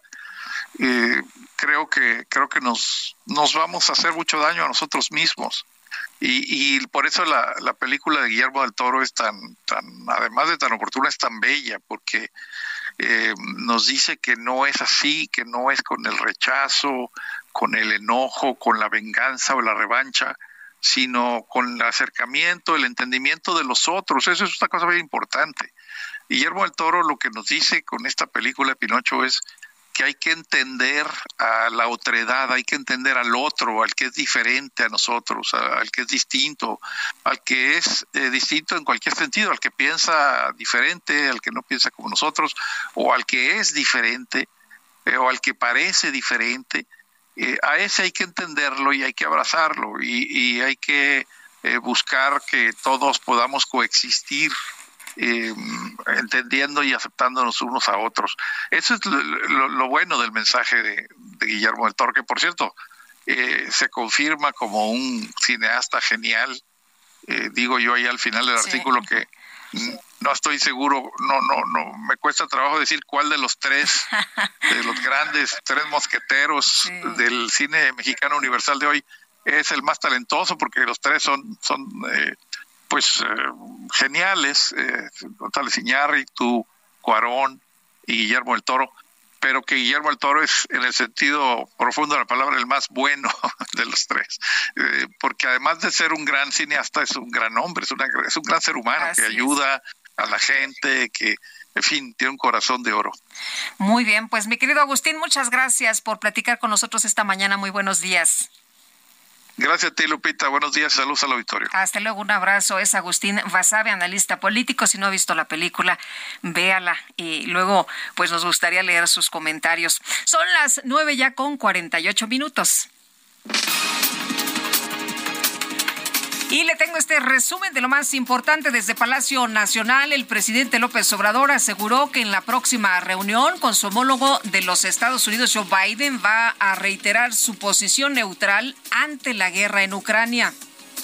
pero son relaciones también de respeto a nuestras soberanías, y eso lo entiende el gobierno de Estados Unidos, y eh, lo hacemos valer nosotros.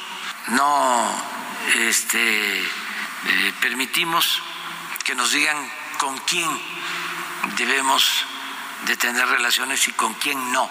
Por ejemplo, en el gobierno anterior, yo creo que ni se los pidieron, estaba el presidente Trump, y expulsaron al embajador de Corea del Norte, de, Ganagracias. Eso nosotros no, no lo vamos a hacer. El presidente López Obrador también denunció que hay grupos del crimen organizado que buscan brindar ayuda a algunas comunidades para poder usar al pueblo como escudo. Esto lo tenemos ahora en Jalisco, donde hay manifestaciones aparentemente espontáneas que no quieren a la Guardia Nacional. Nos pasaba en Chihuahua, todavía tenemos algo de esto en Michoacán, que eh, le digo a la gente, pues que no se dejen manipular, que no protejan a estas bandas, que no se dejen. El gobierno de la Unión Americana aprobó la declaración de emergencia para el estado de Nueva York ante las afectaciones causadas por la tormenta invernal que afecta a ese país. Y las autoridades de Japón informaron que las fuertes nevadas que se registran en el oeste del país desde el pasado 17 de diciembre ya han dejado por lo menos 18 personas muertas y 123 heridos. El Kremlin aprobó un decreto para que los habitantes ucranianos de más de 14 años puedan unirse a Rusia siempre y cuando juren lealtad a Moscú. Ojitos mentirosos, no me mires. Me enloquece. Empezamos la fiesta, Quique. No, ¿verdad? Es parte del resumen.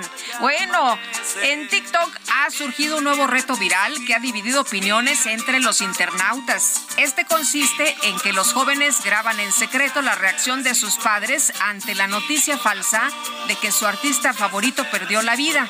A pesar del esfuerzo de los jóvenes, cada vez menos padres caen en la mentira, en la trampa.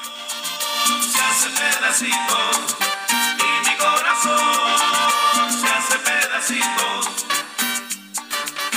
Mami, se acaba de morir un Miguel. ¿Qué? No entiendo.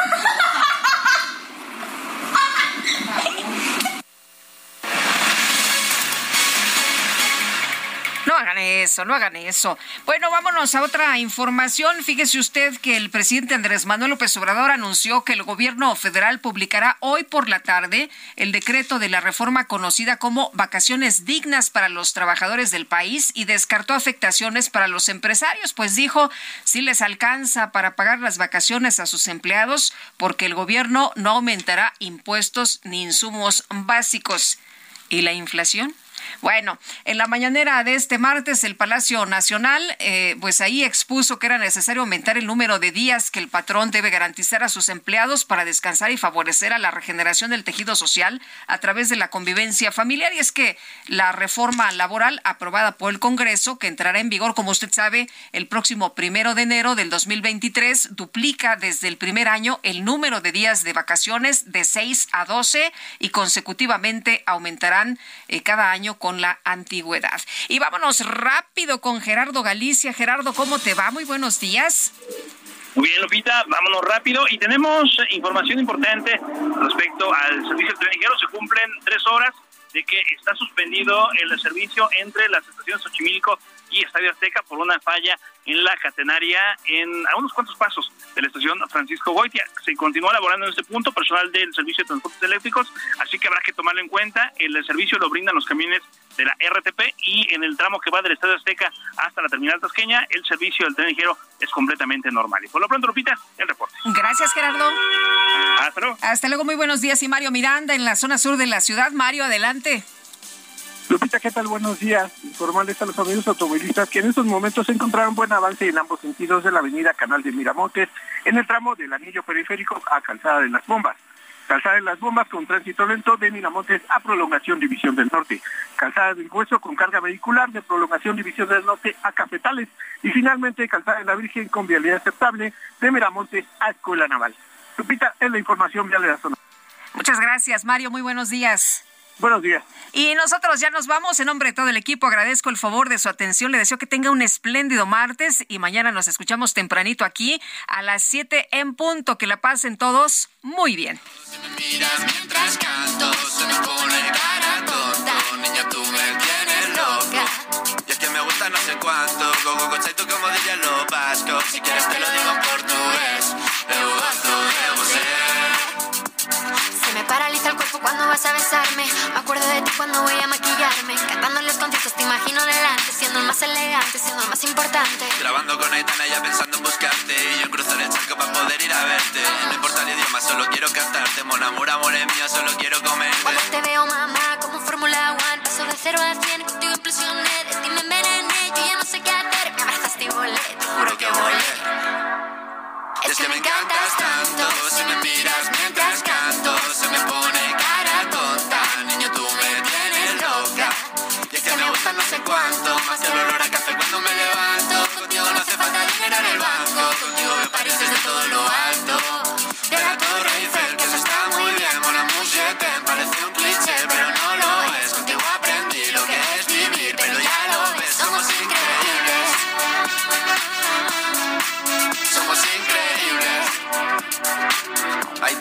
Zoilo.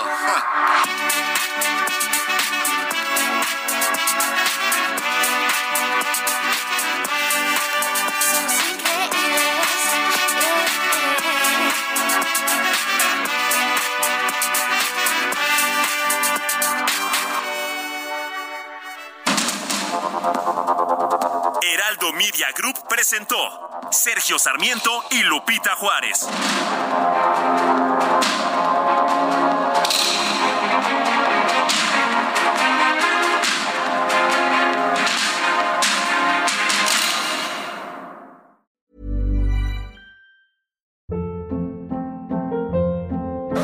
Hold up. What was that? Boring. No flavor. That was as bad as those leftovers you ate all week. Kiki Palmer here, and it's time to say hello to something fresh and guilt-free. Hello Fresh. Jazz up dinner with pecan-crusted chicken or garlic butter shrimp scampi. Now that's music to my mouth. Hello Fresh. Let's get this dinner party started. Discover all the delicious possibilities at hellofresh.com.